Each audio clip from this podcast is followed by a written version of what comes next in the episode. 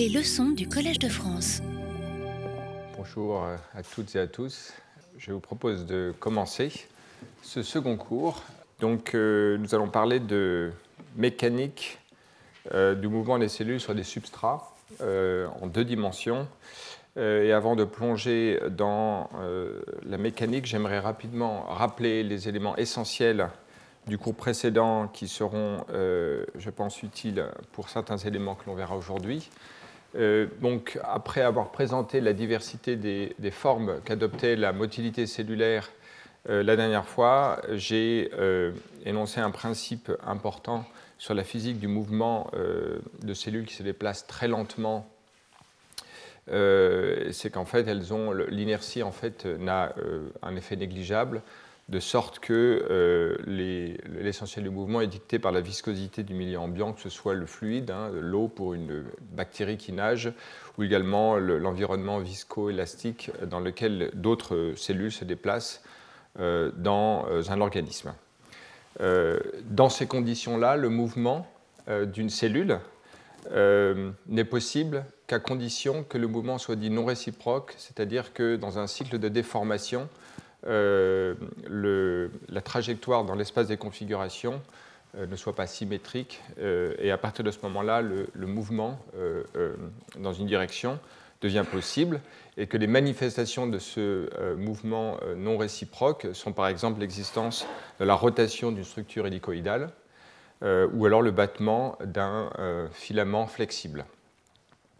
Et comme illustration de ce que je viens de dire, j'avais montré comment, au cours de l'évolution, les stratégies de motilité qui ont été découvertes sont celles qui justement produisent par exemple des structures flexibles euh, qui battent ou alors des structures hélicoïdales. Les uns sont souvent d'ailleurs associés l'une à l'autre. Et par exemple, on peut prendre l'exemple des bactéries ou euh, des archéas qui ont développé des mécanismes moléculaires différents qui produisent les mêmes structures hélicoïdales, ou alors même des bactéries spiroquettes qui se déplacent dans les milieux viscoélastiques, comme des parasites, euh, des cellules qui sont associées à des pathologies, syphilis, maladie de Lyme, ou alors chez les eucaryotes, des cellules comme les spermatozoïdes qui ont des battements d'un flagelle euh, remarquable. Et puis j'ai également développé un peu des structures euh, hélicoïdales plus cachées euh, dans la mesure où elles se manifestent à la surface d'une structure qui n'a pas de forme hélicoïdale, laquelle le mouvement est rotatoire en raison d'une, du mouvement, en fait, d'une structure active sur une structure qui n'est pas pleinement caractérisée sans doute dans l'enveloppe de la bactérie, Myxococcus xanthus ou alors la Fiavobacterium johnsoniae, mais qui en fait roule sur elle-même euh, selon une trajectoire hélicoïdale. Et donc c'est selon le même principe que l'on voit ces différentes manifestations euh, de mouvement. Alors, après avoir énoncé euh, ce principe dans lequel la convergence reflète une contrainte physique imposée sur le système, j'avais énoncé trois grands principes qui seront un peu le guide des cours qui suivront. Le premier, c'est la nécessité de décoder l'environnement, dans lequel la question de la nature des signaux environnementaux utilisés par les cellules pour se repérer dans l'environnement ont été énoncés de nature chimique, mécanique. Euh, j'aurai l'occasion de revenir sur ça lors de mes deux derniers cours, donc en décembre.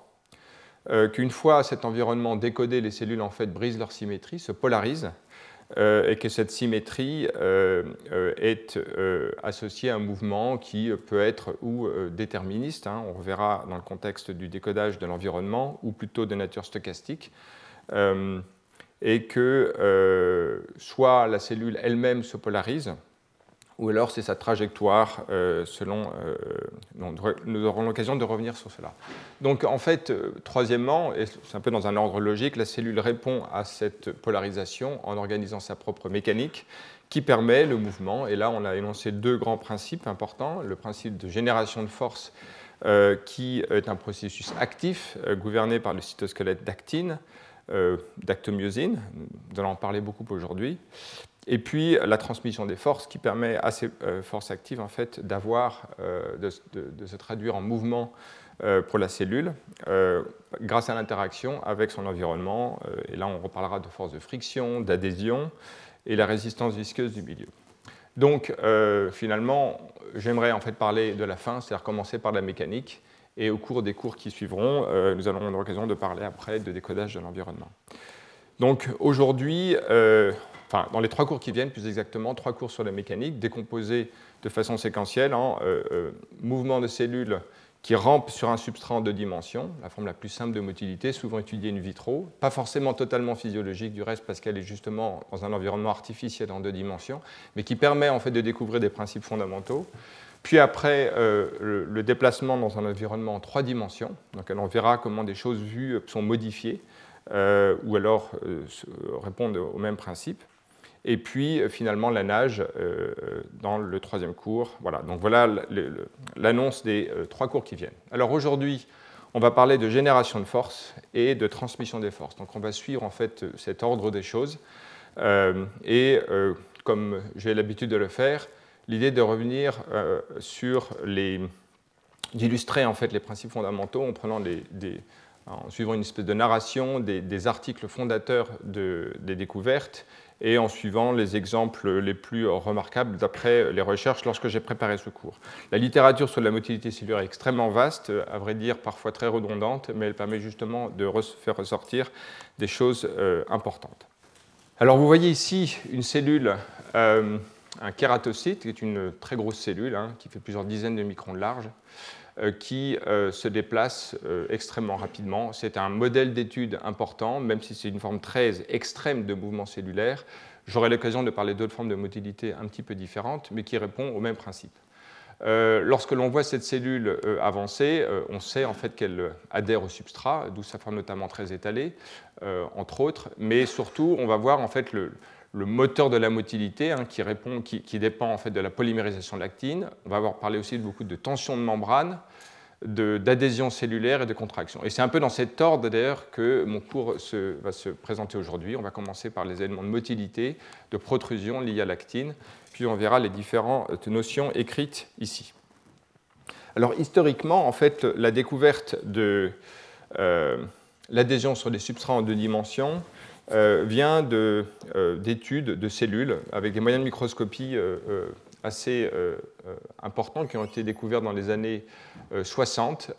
alors ici, je vous montre notamment dans cet article important d'Abercrombie en 1978 qui décrit des cellules de fibroblastes en fait, qui s'étalent et en utilisant une méthode de microscopie qui est montrée à droite, qui repose en fait sur les phénomènes d'interférence d'une lumière qui est réfléchie euh, sur la lamelle sur laquelle la cellule se situe. En fait, si jamais euh, la cellule est à une certaine, la membrane est à une certaine distance de la euh, lamelle, il n'y a pas d'interférence, donc la, partie va être plutôt claire. Alors que si jamais la, la, membrane est extrêmement proche de la lamelle, à ce moment-là, il y a une petite interférence dans les lumières réfléchies dès lors qu'elle apparaît plus sombre. Et donc on peut voir les zones extrêmement proches, hein, de quelques nanomètres de la membrane euh, de, la lamelle, et en fait ces zones ont une structure un peu elliptique euh, qui ont été caractérisées dans les années 70 comme des zones d'adhésion focale, et qui en microscopie électronique ont cette forme. On voit une structure électron-dense euh, dans ces électrons très proches du substrat, des filaments d'actine qui en émergent avec une structure oblique. Donc voilà un peu les papiers fondateurs qui caractérisent notamment l'adhésion comme une zone de très, proche, très forte proximité à la lamelle, avec une structure électron-dense contenant des filaments d'actine. En fait, la vision moderne de cette image ancienne est ce qui est présenté ici dans une reconstruction en trois dimensions où les molécules individuelles ont été euh, observées par microscopie Palm et Storm, et dans lequel on voit une espèce de millefeuille avec la matrice extracellulaire euh, tout en bas, puis des molécules d'adhésion qui sont des intégrines. Euh, plus en haut, en bleu, on voit les filaments d'actine qui correspondent à ces structures en microscopie électronique. Et entre les deux, des molécules de pontage qui relient les molécules d'adhésion et les filaments d'actine. Peu importe leur nature, elles sont dans grand nombre, mais leur fonction est de coupler mécaniquement le filament d'actine et les molécules d'intégrine, qui sont des molécules d'adhésion au substrat. Donc voilà ici une caractérisation moléculaire de cette structure observée il y a euh, un certain nombre de décennies quasiment 50 ans. Alors, les cellules qui sont fortement adhérentes au substrat ont une capacité en fait à le déformer et elles exercent sur lui des forces de traction mesurables. L'un des papiers, si à mon avis le papier fondateur qui en fait caractérise ces forces de traction d'un fibroblaste, c'est un papier en fait qui vient d'un biologiste du développement, Albert Harris, qui étudiait, je crois, le poulet et qui avait euh, fait les premières expériences d'adhésion sur des substrats PDMS des substrats viscoélastiques. Et en fait, à cette époque-là, l'observation était qualitative, mais lorsqu'il met une cellule sur ces substrats, euh, il voyait des espèces de, une espèce de fronçage de la matrice, que l'on voit très très bien sur cette image en microscopie, et qui était, euh, dans son observation, euh, trahissait en fait la, traction que la cellule contractile exerçait sur ce substrat. Donc à partir de cette observation qualitative, il y a toute une série d'études maintenant beaucoup plus quantitatives qui permettent de mesurer et d'avoir des ordres de grandeur sur les forces de traction sur le substrat. Euh, un article euh, princeps de cela est un papier de euh, laboratoire de Benny Geiger qui montre. Alors en fait, l'idée c'est de mettre des cellules sur des substrats dont on connaît les propriétés viscoélastiques et en étudiant soit le champ de déplacement de microbilles insérées dans, ce, dans cette matrice et en calculant le champ de déformation de la matrice, on peut remonter, et connaissant les propriétés viscoélastiques de la matrice, on peut remonter au champ de contraintes euh, exercées par la cellule sur le substrat.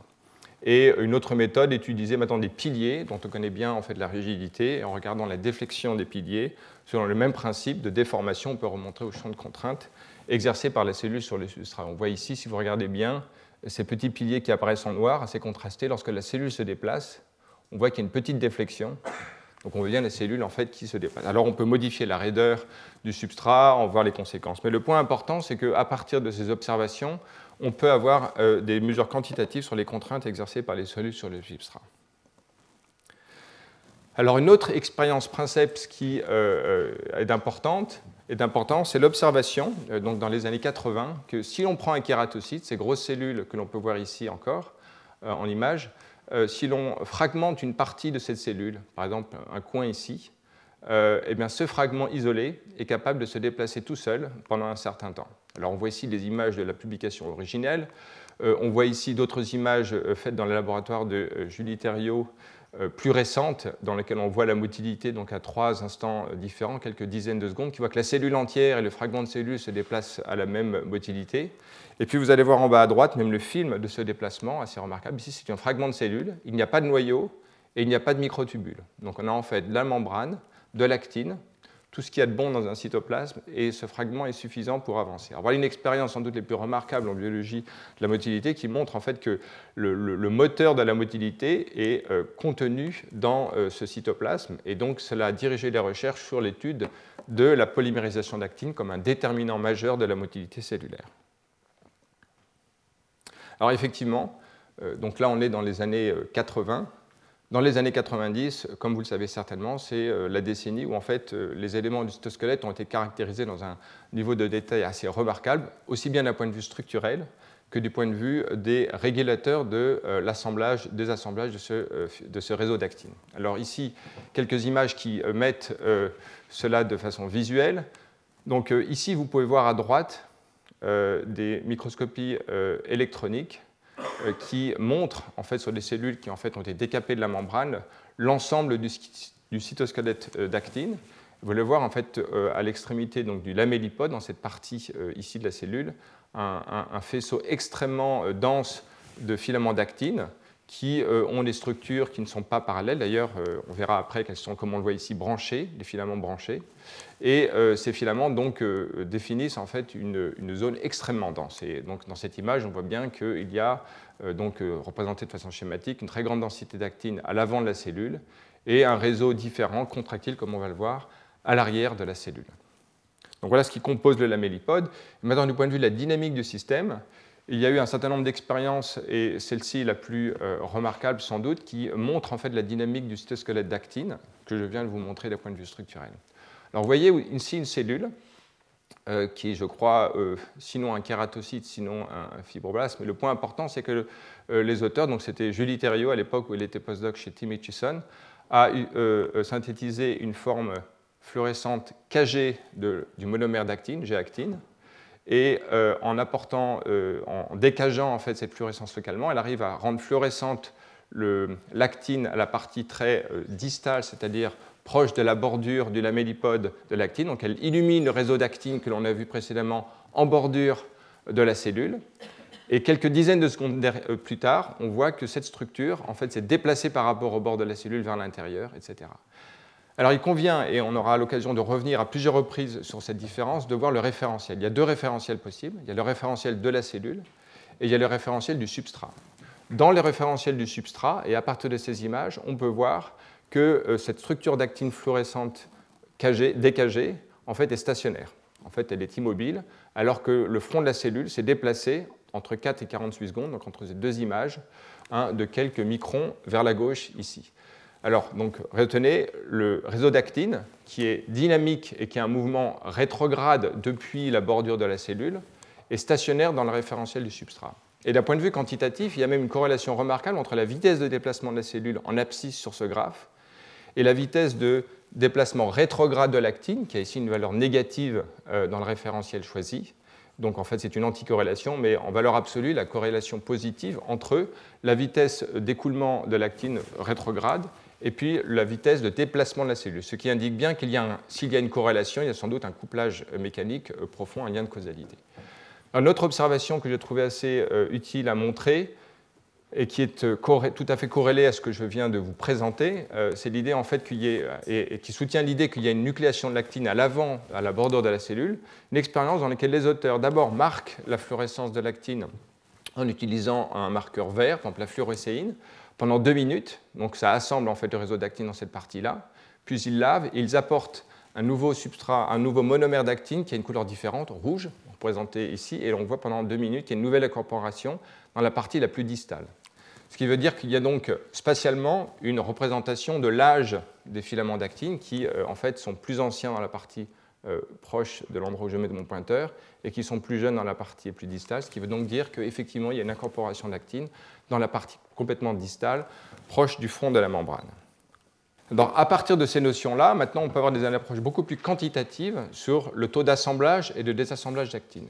Et euh, je souligne en particulier le travail de Gaudens Danuser euh, en collaboration avec le laboratoire de Claire Waterman, qui, euh, il y a maintenant euh, plus de 15 ans, a développé une méthode extrêmement quantitative pour extraire euh, de l'observation de l'actine la carte de polymérisation, dépolymérisation de l'actine. Alors, l'approche qui est appelée microscopie par fluorescence de speckle, speckle étant donc des petites... En fait, l'idée n'est pas de marquer toute l'actine, mais simplement à peine 1% de l'ensemble de l'actine, de sorte que l'on peut suivre ces incorporations dans le réseau d'image en image. Et vous voyez ici une carte qui montre le tracking de euh, petites particules marquées dans le réseau d'actine, donc extrêmement dense qu'on a vu tout à l'heure. Imaginez quelques euh, monomères fluorescents. On peut les suivre au cours du temps et d'image en image, on peut suivre en fait le mouvement de ces structures et avoir une carte de déplacement de ces structures dans le réseau d'actine. À partir de ces champs de vitesse de déplacement de monomères dans le réseau d'actine, euh, on peut, euh, que, vous, observez donc ici, on peut avoir un champ de vitesse, représenté ici en ordre de couleur. vous voyez que l'ordre de grandeur, hein, c'est maximum le micron par minute, d'accord? Et qui est en lien avec la vitesse de déplacement des cellules du reste. Et ici, euh, le point important, c'est qu'en mesurant la fluorescence de l'actine et le champ de vitesse, on peut remonter directement en fait au taux d'assemblage et de désassemblage de l'actine en fait, on écrit euh, la conservation de masse de l'actine et une autre équation qui relie euh, l'intensité euh, mesurée expérimentalement avec la densité locale et puis les techniques de Speckle et ses signatures stochastiques. Et à partir de là, on a cette donc, équation dans laquelle I, l'intensité, le champ de vitesse, notamment sa divergence, permet de remonter directement en fait au euh, taux d'assemblage et de désassemblage de l'actine, la fonction sigma xt, qui est donc calculée à partir des observations. Et à partir de ces observations-là, euh, voilà le genre de choses que l'on obtient sur un kératocyte, les cellules que je vous ai présentées précédemment. Donc déjà, on peut voir les champs de vitesse dans le euh, référentiel du substrat, le référentiel du laboratoire. On voit en fait que l'actine est quasiment immobile dans la partie très antérieure de la cellule, tout à fait cohérent avec ce que je vous avais dit précédemment lorsqu'on l'avait observé par pulse chase en fait la dynamique de l'actine. Donc là, on voit vraiment le champ de vitesse avec des valeurs absolues. Et dans le référentiel de la cellule, maintenant, on voit effectivement qu'il y a un, mouvement rétrograde de l'actine depuis sa bordure la plus distale. D'accord? Et lorsque l'on regarde maintenant l'assemblage, désassemblage de l'actine, d'accord? Représenté ici, alors je n'ai pas les valeurs absolues, mais en fait, par un code de couleur, on voit que l'assemblage dans la partie proximale, pardon, distale de la cellule près de la bordure, alors que le désassemblage est dans la partie postérieure, marquée ici en vert. Cette carte est obtenue directement à partir de cette méthode. D'accord? Donc là, on voit effectivement confirmer de façon quantitative qu'il y a un, un mouvement rétrograde d'actine depuis la bordure distale, deux, euh, qu'il y a un désassemblage, de l'actine euh, dans la partie postérieure de la cellule. Donc à partir de là, il y a, euh, je, vais, souligner un certain nombre de caractéristiques importantes du réseau d'actine qui auront leur grande importance pour comprendre plus tard des éléments majeurs de la motilité. Donc on va, dans un nombre de diapos, rentrer dans les détails plus euh, propres aux filaments d'actine, les mécanismes de leur nucléation et de leur croissance. Alors un filament d'actine, euh, pour faire très court, c'est une structure, un polymère, qui est polarisé, qui a une extrémité barbée ou plus, une, extrémité euh, pointue ou moins. on peut, alors l'actine, le, monomère d'actine est sous une forme ADP ou ATP, et c'est en fait la partie, la forme ATP qui est capable de se lier de façon conséquente euh, au filament d'actine, et en particulier à l'extrémité plus, on voit que la constante de dissociation de euh, monomère ATP-actine dans la partie barbée par rapport à la partie pointue euh, est plus faible, de sorte qu'il y a une incorporation préférentielle à l'extrémité barbée du filament d'actine. D'accord? Donc à partir du moment où il y a une incorporation préférentielle à l'extrémité barbée plus du filament d'actine, d'accord? On imagine très bien qu'il y a un trade milling, c'est-à-dire un espèce d'écoulement progressif des monomères d'actine, qui est lent de façon constitutive et qui peut être, et qui est, augmenté par toute une série de facteurs dans la cellule qu'on appelle des facteurs de nucléation. Donc ces facteurs de nucléation, euh, ceux qui sont vraiment importants dans le contexte du lamellipode et donc de la motilité, c'est un facteur de nucléation qu'on appelle arbre de 3 et qui en fait nuclée des nouvelles, nouveaux filaments d'actine à partir d'une branche préexistante et qui les distingue d'autres formes de filaments d'actine qui sont nucléés dans le cytoplasme et dont, sur lesquels euh, je ne vais pas parler. Donc imaginons un réseau d'actine à un instant t. Euh, des facteurs de nucléation sur les parties latérales d'un filament peuvent nucléer de nouvelles branches. Et le point important à voir ici, c'est qu'il y a trois facteurs qui jouent. Il y a les facteurs de nucléation, il y a les facteurs de capping qui arrêtent en fait la croissance d'un filament, représenté ici.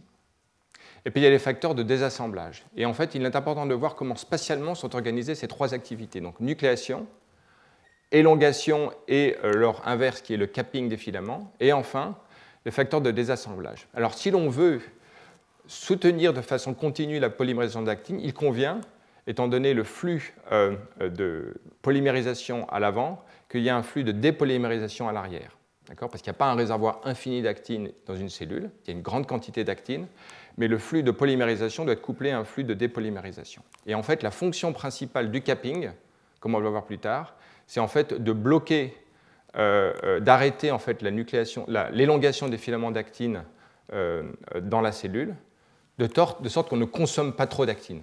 La seule chose qui est importante, c'est qu'on fasse de l'élongation dans la partie proche de la membrane, parce que c'est là que l'on veut exercer les forces de protrusion dont je vais parler tout à l'heure. Donc en d'autres termes, ces différentes activités de nucléation, euh, élongation et désassemblage sont spatialement organisées. Et donc le point euh, qui est, euh, je pense, le plus important, alors il y a, un premier élément, c'est que le monomère d'actine, qu'on voit ici par cette flèche, d'accord, est conjugué à un facteur qui s'appelle profiline dans sa forme ATP et qui bloque l'incorporation au bout pointu et qui donc euh, rend seul possible l'incorporation au bout barbé. Il y a un mécanisme qui euh, maintient une quantité suffisante, permanente, de monomères euh, compétents pour être assemblés dans le réseau. Le premier, c'est donc le mécanisme de capping qui arrête l'élongation, et donc qui maintient forcément un pool de monomère suffisamment important. Et puis le deuxièmement, c'est les facteurs de désassemblage de l'actine, notamment par cofiline. Donc on casse des filaments à l'arrière pour faire des monomères, et deuxièmement, on empêche une nucléation euh, extrême ou une élongation extrême pour maintenir un pôle suffisant.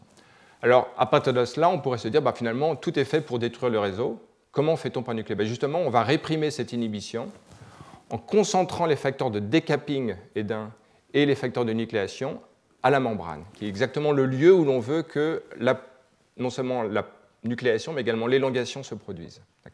Donc, pour synthétiser, on a un réseau complexe dans lequel euh, tout est fait pour maintenir un pool suffisant de monomères, dans lequel on bloque la nucléation ou l'élongation dans un endroit qui est inutile parce qu'elle n'exercerait aucune force liée à la motilité. Et on inhibe ces activités répressives à la membrane par des facteurs de nucléation, notamment arbre de Troie et l'élongation et le décapping. Voilà l'élément central que je voulais souligner dans le contexte de la motilité cellulaire. Alors, j'ai souligné donc le rôle de la cophiline comme un facteur euh, qui permet le turnover d'actine, en cassant les filaments et en régénérant le pool de monomères.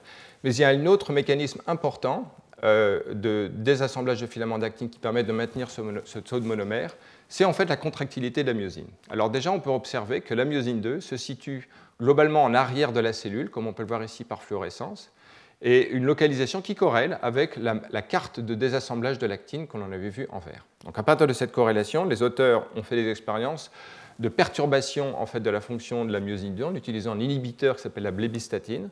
Et lorsque l'on met de la blébistatine dans la cellule, on voit tout de suite que les vitesses de mouvement rétrograde de l'actine dans le référentiel de la cellule sont fortement réduites.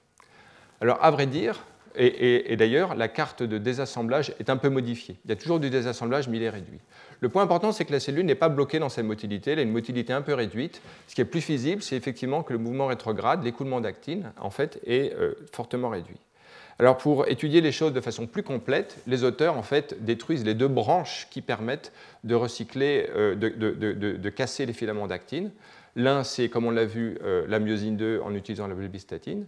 Et l'autre, c'est en utilisant une drogue, la jasplaquinolide, qui a comme fonction de bloquer en fait la dépolymérisation d'actine par un mécanisme différent. Donc lorsque l'on utilise et la jasplaquinolide et la blebistatine, donc ces deux inhibiteurs, on voit que là, donc on voit ici en jaune les cartes d'écoulement rétrograde de l'actine dans une cellule contrôle. Dans cette expérience où on n'a que l'inhibiteur de jasplaquinolide, il y a une petite réduction du vecteur, du champ de vecteur, mais c'est surtout quand on utilise les deux inhibiteurs que l'on bloque quasiment complètement ce champ de vitesse. Et on voit ici les quantifications, où en fait maintenant ce n'est pas la vitesse du mouvement rétrograde, mais en fait la vitesse de la cellule, les deux étant fortement corrélés l'un à l'autre. Lorsqu'on utilise ces deux inhibiteurs, la cellule est maintenant euh, quasiment à l'arrêt euh, dans le référentiel du substrat. Donc finalement, de ces expériences, on retire que permettre la dépolymérisation d'actine est essentiel à la nucléation d'actine et à la motilité, parce qu'effectivement, le flux de dépolymérisation doit être associé au flux de polymérisation, parce qu'on est dans un système qui n'est pas infini du point de vue de la quantité de monomères. Donc les deux sont couplés fortement l'un à l'autre et quasiment instamment l'un à l'autre. Alors maintenant, ayant ça bien en tête, la question que l'on doit se poser, c'est vraiment de comprendre comment la nucléation de l'actine induit en fait euh, le déplacement de la membrane qui est juste avant elle. Et en fait, à y réfléchir bien, c'est pas si simple que ça. Et dans les années 90, euh, un certain nombre de personnes se sont posées ces questions-là. Et on se revient à un modèle que j'aimerais maintenant présenter un peu plus en détail parce qu'il est d'importance pour comprendre en fait toute une série de paramètres qui vont réguler la motilité cellulaire. Donc ce modèle, qui en fait a été énoncé en deux temps, euh, le modèle du Brownian-Ratchet, euh, je ne sais pas trop comment traduire ça, mais on va voir en fait ce que ça signifie. Alors, ce que l'on savait par des calculs qui avaient été faits au début des années 90, par Bruce Albert, je crois, c'est qu'en fait, l'énergie libre qui est associée à la polymérisation de l'actine est suffisante en principe pour déformer la membrane, connaissant ce que l'on connaît des caractéristiques de la membrane. Donc en gros, il y a assez d'énergie dans le système de nucléation de polymérisation d'actine pour déformer la membrane. Mais là, vraiment, la question de savoir, c'est comment, euh, quel est le mécanisme de transduction énergétique qui permet en fait la production d'une force. Et ça, c'est un problème un petit peu plus euh, euh, compliqué et qui est en fait à l'origine de cette proposition du modèle du Brownian Ratchet qui a été véritablement proposé. Donc ici, il y a deux physiciens, Garrett Odell et George Oster, et c'est vraiment euh, euh, euh, Odell qui a eu l'idée première et qui a été totalement formalisée par George Oster et ses collègues. Donc le premier article propose la chose suivante.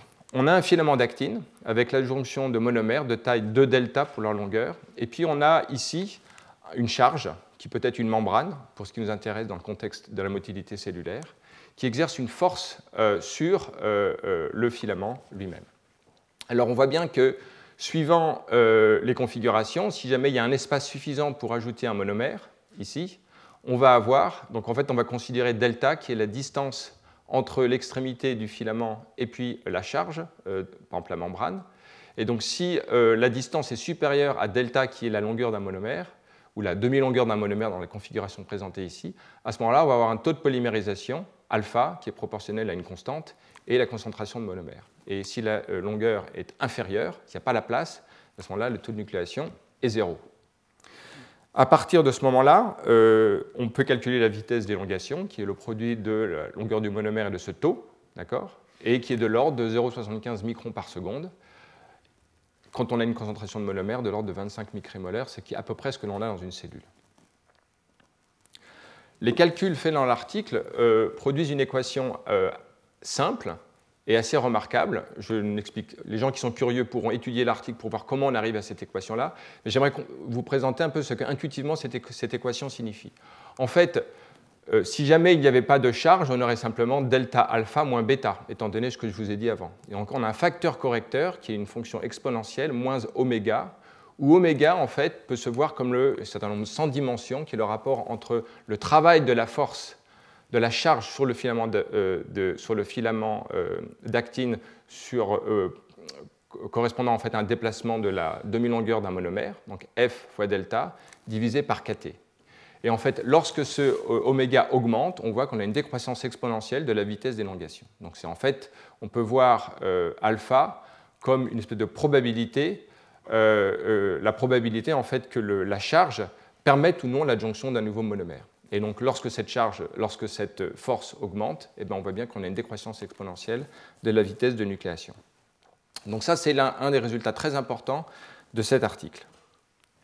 Alors dans ce contexte-là, euh, ce qui est important de voir, c'est que il ne s'agit pas de dire que la diffusion de la charge, que la charge de la membrane, elle a elle-même sa propre diffusion, d'accord? Mais cette charge, cette, diffusion n'est pas biaisée, euh, contrairement à des modèles de, diffusion biaisée. Mais il s'agit plutôt de dire en fait que la polymérisation de l'actine à côté de cette charge, en fait, rectifie les fluctuations thermiques du mouvement de cette membrane, de sorte qu'il y a un mouvement dirigé euh, du filament d'actine vers la droite. Donc euh, la diffusion ici est complètement brownienne, mais simplement la nucléation d'actine qui rectifie ce mouvement.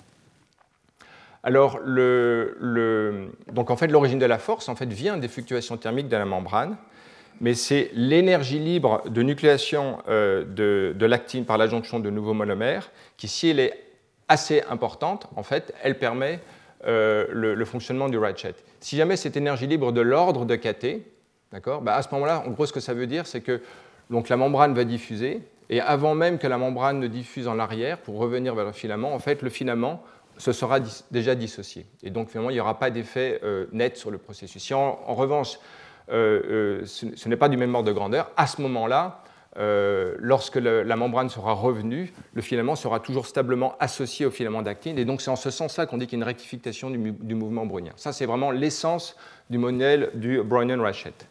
On peut mesurer à partir de euh, l'équation que j'ai montrée précédemment la, force de stall force, la force euh, qui arrête la nucléation d'actine. Simplement que la vitesse est zéro. On obtient à ce moment-là euh, cette valeur de F0 qui est égale à moins kT sur delta, delta la taille du monomère, et le logarithme des bêta sur alpha, il un logarithme parce qu'il y avait une fonction exponentielle dans l'équation. Et on mesure à ce moment-là un ordre de grandeur de 8 piconewtons. Étant donné que on connaît la tension de membrane. Hein, dans une cellule, il y a des expériences qui l'ont fait. Donc, en partant de la tension de membrane, on peut mesurer sur euh, un filament d'actine la force euh, euh, exercée par la membrane sur les filaments, qui est de l'ordre de 25 piconewtons. Donc, en fait, quelques filaments d'actine sont tout à fait capables de déformer une membrane, étant donné ces ordres de grandeur. Alors, de fait, il se trouve que même si ce modèle du Brownian-Ratchet a été utilisé pour étudier la motilité et comment en fait la transduction énergétique produit une force qui permet de déplacer la cellule, il se trouve que ça a aussi une grande importance euh, pour expliquer des choses comme le déplacement d'une bactérie dans une cellule euh, mue par euh, des filaments d'actine, eux-mêmes nucléés par ordre de 3 par la bactérie. L'Hysteria monocytogenes est l'exemple classique des études dans ces années-là. Et justement, l'observation du mouvement des bactéries par ces comètes d'actine selon ce modèle-là a en fait euh, tout de suite euh, suggéré que la diffusion de la charge euh, n'était pas le seul mécanisme responsable du Brownian ratchet, parce qu'en fait, pour une bactérie, bah, cette coefficient de diffusion, eh ben, il est bien moins faible que si jamais c'est une petite patch de membrane de quelques nanomètres. Et donc, les auteurs ont cherché une autre source de fluctuation que celle de la charge, et qui, en gros, et c'est ce que je vais vous présenter maintenant dans ce second article publié trois ans plus tard, ce sont les fluctuations liées en fait aux courbures des filaments d'actine. Ici, vous voyez un faisceau de euh, deux filaments d'actine, je crois, qui euh, in vitro en fait fluctuent en raison des fluctuations thermiques. D'accord? Donc en fait, il s'agit d'un filament qui a une certaine capacité de se déformer. Et on va voir comment cette propriété bah, génère elle-même en fait, des fluctuations dans l'espace entre la charge, qui peut être fixe, et puis l'extrémité du filament d'actine. D'accord? Donc voilà, donc le modèle maintenant considère les fluctuations thermiques euh, euh, d'un filament flexible qui a une certaine, un module de flexion euh, grand B. Et la longueur de persistance du filament peut se relier en fait au, module de flexion selon cette formule. Lambda, la longueur de persistance KT, est égale à B, le module de flexion. Alors le modèle, en fait, dans sa description originale, on peut le voir comme ça. On a un filament maintenant qui arrive à un angle delta, e θ, cet angle en fait fluctue en fonction du temps en raison des fluctuations internes du filament d'actine. Et euh, on va voir l'impact euh, de, cette nouvelle description sur euh, le fonctionnement du, du, ratchet. Alors, pour simplifier ce modèle et le représenter d'une façon simple, en fait, les auteurs définissent maintenant un ressort qui en fait correspond à la charge exercée euh, qui correspond pardon, au, filament euh, d'actine euh, contre la charge. Et en fait, on voit bien ici que c'est la raideur du ressort, parce qu'il a une dimension sans angle. La raideur du ressort dépend des paramètres géométriques, dont θ. Et en particulier, on peut voir que les, paramètres géométriques qui jouent, bah, c'est le rapport entre la longueur de persistance et la longueur réelle du filament. Plus le filament est grand, en fait, plus la raideur va être faible, moins elle va être grande. D'accord? C'est assez intuitif. la deuxième chose, c'est que plus l'angle est faible, bah, plus la raideur va être grande, c'est aussi assez intuitif, c'est pour ça qu'on a 1 sur sinus carré θ. Donc en fait, cette raideur du ressort, qui contient des éléments géométriques, va jouer importante dans le fonctionnement du euh, Brownian ratchet. Donc ici, si on extrait la vitesse de polymérisation du filament d'actine en face de cette charge, étant donné en fait cet angle qui varie, alors souvenez-vous, hein, la forme première de la vitesse, ça serait delta fois euh, moins euh, bêta. Ici, donc, les paramètres qui jouent, euh, ça ne va pas être une exponentielle comme on l'a vu tout à l'heure, mais c'est quelque chose qui dépend de l'angle naturellement. Hein. Euh, plus l'angle va être grand, moins la vitesse va être grande, donc c'est pour ça qu'on a cos θ. deuxièmement, Kon M, ça correspond à alpha qu'on avait vu tout à l'heure, hein. c'est le, le, taux de polymérisation. Et maintenant, on a une fonction P qui est la probabilité en fait, qu'un espace d'une taille delta se produisent, euh, se produisent pendant un temps suffisant pour, pour que ça permette l'incorporation d'un monomère. Et donc cette probabilité P de θf, d'accord, bah, elle va dépendre d'un certain nombre de paramètres géométriques, de, euh, notamment de la, euh, dans le modèle que j'ai présenté de raideur du ressort, de la raideur du ressort qui lui-même dépend des paramètres géométriques, longueur de persistance, longueur du filament et l'angle d'incidence. Alors à partir de ça, euh, en fait, ce qui est important de voir, ce sont deux extrêmes.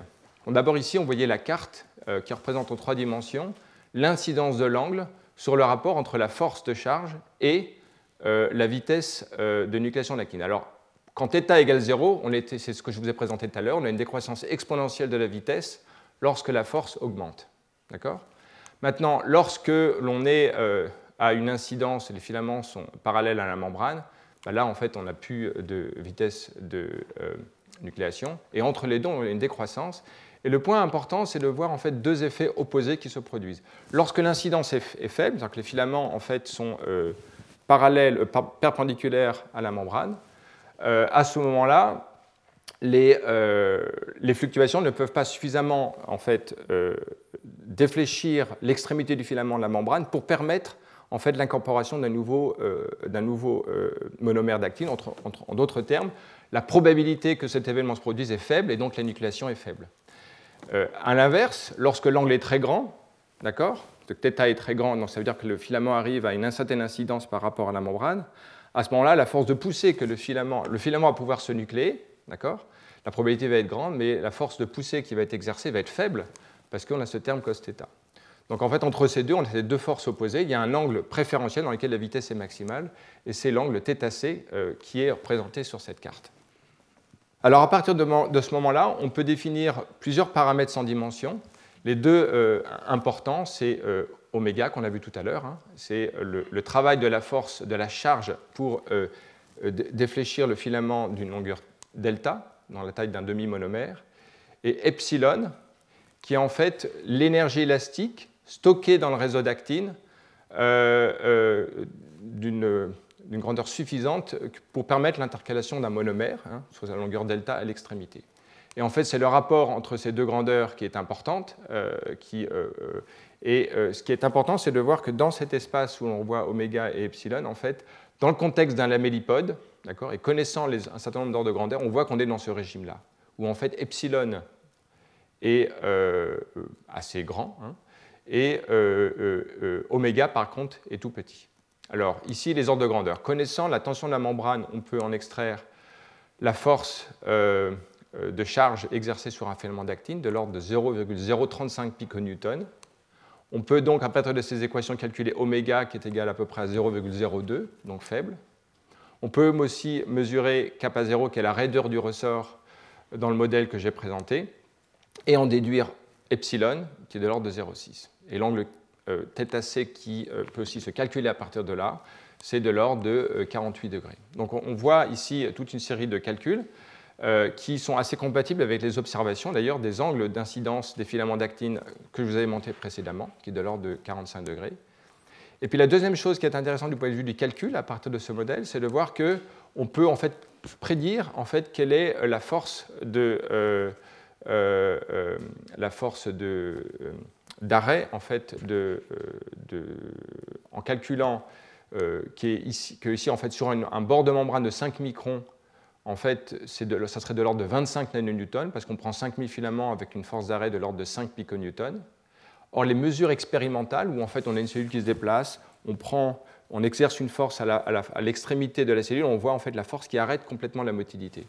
Parce ce a été mesuré, c'est que c'est de l'ordre de 45 nanonewtons, qui est en fait tout à fait dans l'ordre de grandeur de ce qui est prédit par le modèle.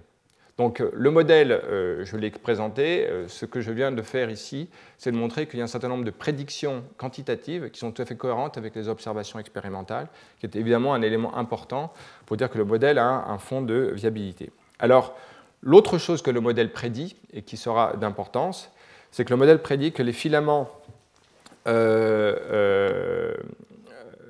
qui, en fait, quand, la, charge s'oppose, qui s'oppose à la nucléation d'actine est beaucoup plus importante, en fait, les filaments vont avoir tendance à croître à un angle plus ouvert euh, que si jamais la force, la charge est faible.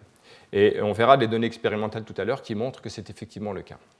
En fait, je trouve que si je me suis un peu arrêté sur cet article, c'est que ces deux articles, c'est que c'est vraiment des articles extrêmement importants qui ont fondé en fait toute une série de données expérimentales dans les deux décennies en gros qui ont suivi ces articles, jusque maintenant, en fait, aujourd'hui. Je vais même vous parler d'un article dans BioArchive qui vient d'être publié, qui en fait teste des prédictions de ce modèle, qui, à ma connaissance, est donc euh, toujours la référence dans tous les articles. Alors, surtout à partir de là, on peut comprendre l'importance d'un paramètre que j'ai énoncé tout à l'heure, qui est en fait la tension de la membrane.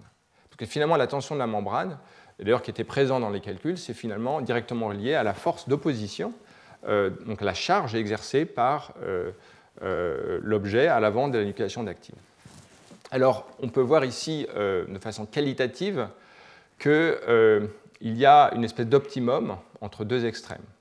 Si la tension de la membrane est très forte, comme on l'a vu tout à l'heure, la force de charge sur le filament d'actine est plus importante, et donc on va avoir une nucléation d'actine plus faible, et donc la motilité cellulaire va être plus faible. Donc on ne veut pas trop de tension de membrane si on veut pouvoir se déplacer rapidement.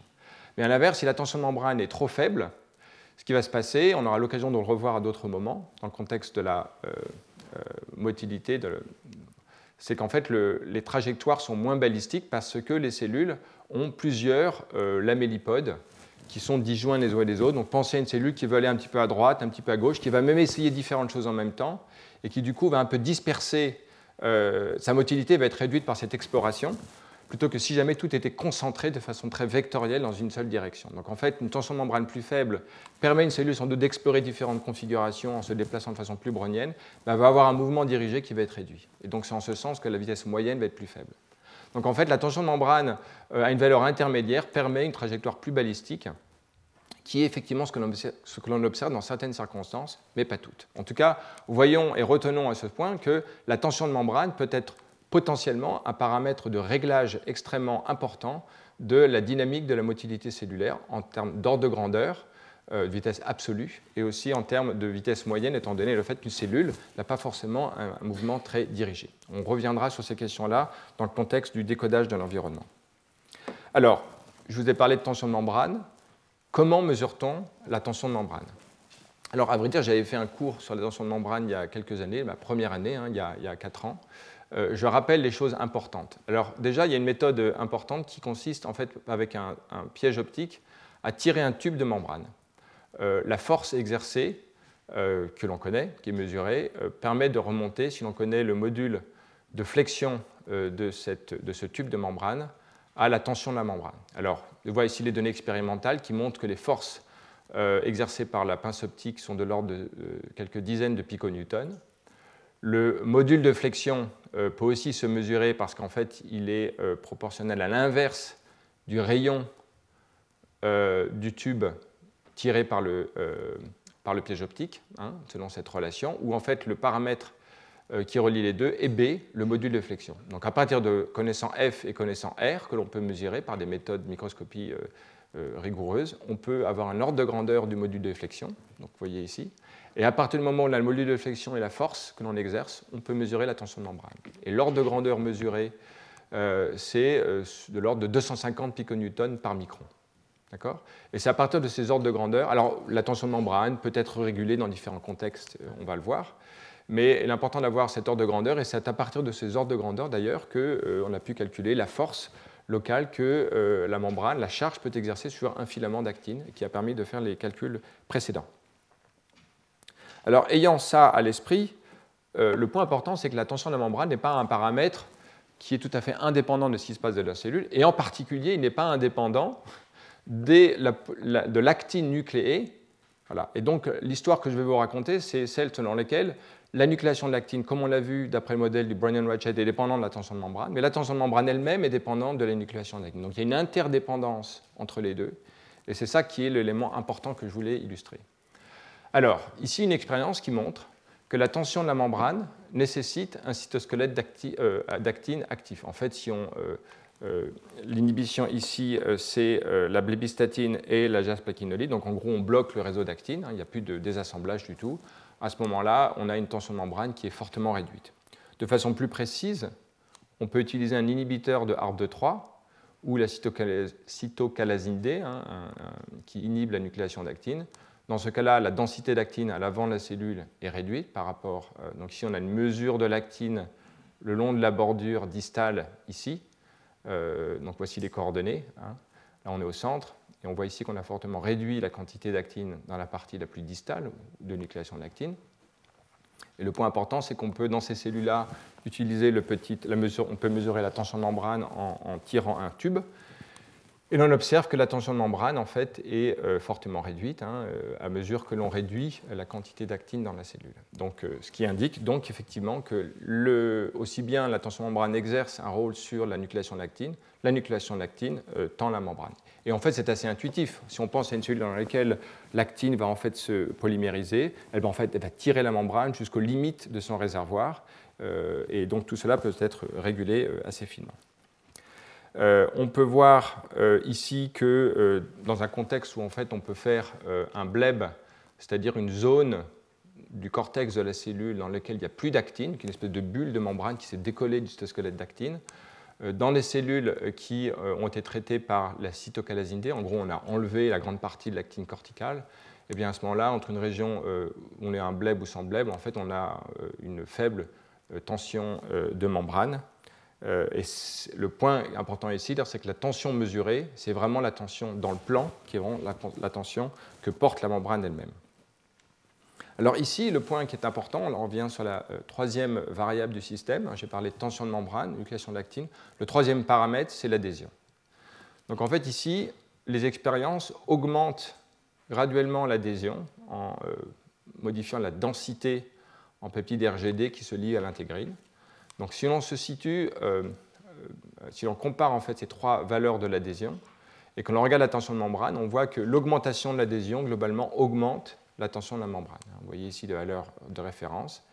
Alors pour chacune de ces données expérimentales, on peut en plus regarder l'impact de euh, la contractilité dépendante de myosine 2. Si l'on augmente la contractilité, on va plutôt réduire la tension de membrane, et si l'on inhibe la tension, corticale, enfin la tension exercée par la contractilité du réseau d'actomyosine, on va plutôt augmenter la tension de membrane. Donc en fait, on a une cellule qui, si elle adhère au substrat, elle va plus s'étaler, donc ça va augmenter sa tension. Ça, c'est l'intuition euh, que l'on a à retenir de cela. Et si la cellule se contracte en raison du réseau d'actomyosine, eh ben, cela va plutôt réduire la tension de membrane, parce que c'est en fait le cytosquelette d'actine, myosine, qui va porter l'essentiel de la tension euh, dans la cellule. Donc en fait, la tension de membrane est maximale lorsqu'il n'y a pas trop de contractilité cellulaire. C'est vrai dans un certain nombre de types cellulaires, mais pas dans tous. En tout cas, dans le kératocyte, c'est très important. Alors, je vous ai parlé donc maintenant d'interaction réciproque entre tension de membrane et nucléation d'actine. On voit donc qu'on a quelque chose qui est l'ordre de l'homéostasie, c'est-à-dire que le système en fait peut-être s'autorégule. Une belle manifestation de ça, c'est cette expérience où les auteurs en fait ont fusionné deux kératocytes. En fusionnant deux kératocytes, ils augmentent évidemment la quantité totale d'actine euh, dans cette euh, cellule parce qu'ils partagent leur euh, quantité d'actine. Donc ce que l'on observe à droite. Mais si maintenant on regarde la densité d'actine à l'avant de la cellule, eh ben on voit en fait qu'il est constant. C'est-à-dire que la cellule en fait a pu augmenter sa quantité, globale d'actine, mais elle a en fait elle a ajusté sa densité dans la zone de polymérisation. Donc comment euh, cela euh, se produit, euh, nous allons le voir maintenant un peu. Donc comme résumé, la tension de membrane est déterminée en fait par un équilibre de force entre les forces de protrusion, euh, de, oui ça, de, protrusion venant du réseau d'actine qui en fait est nucléé euh, spécifiquement à la partie la plus distale du front de membrane.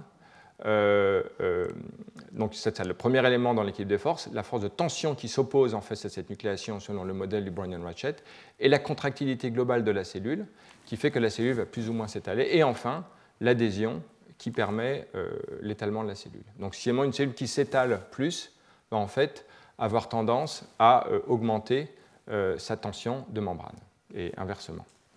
Donc voilà donc les paramètres qui jouent un rôle important. Si jamais, donc on voit à partir de là que l'adhésion euh, et la contractilité cellulaire vont jouer un rôle important sur la nucléation de l'actine parce qu'ils vont jouer sur la tension de membrane.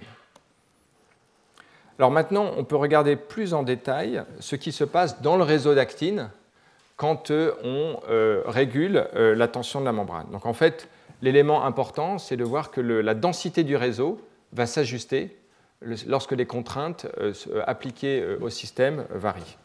Donc on voit ici un système expérimental in vitro dans lequel on observe la nucléation de l'actine proche du substrat et l'on voit ici au cours du temps une espèce de, de, queue d'actine en fait, qui correspond à l'ensemble d'un réseau qui est polymérisé près du substrat à une certaine vitesse que l'on peut mesurer.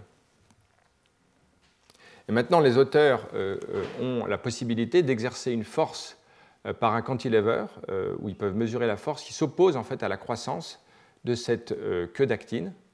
Et on voit ici un résultat qualitatif, c'est que, et ici leur quantification, c'est que quand on oppose une force à la croissance de l'actine depuis ce substrat, eh bien, en fait, la densité du réseau euh, d'actine augmente de façon euh, très importante. Alors ici, lorsque l'on augmente donc, la contrainte exercée sur le réseau qui se polymérise, la vitesse de nucléation déjà euh, baisse d'une façon, je ne sais pas si elle est exponentielle, mais en tout cas très, très importante.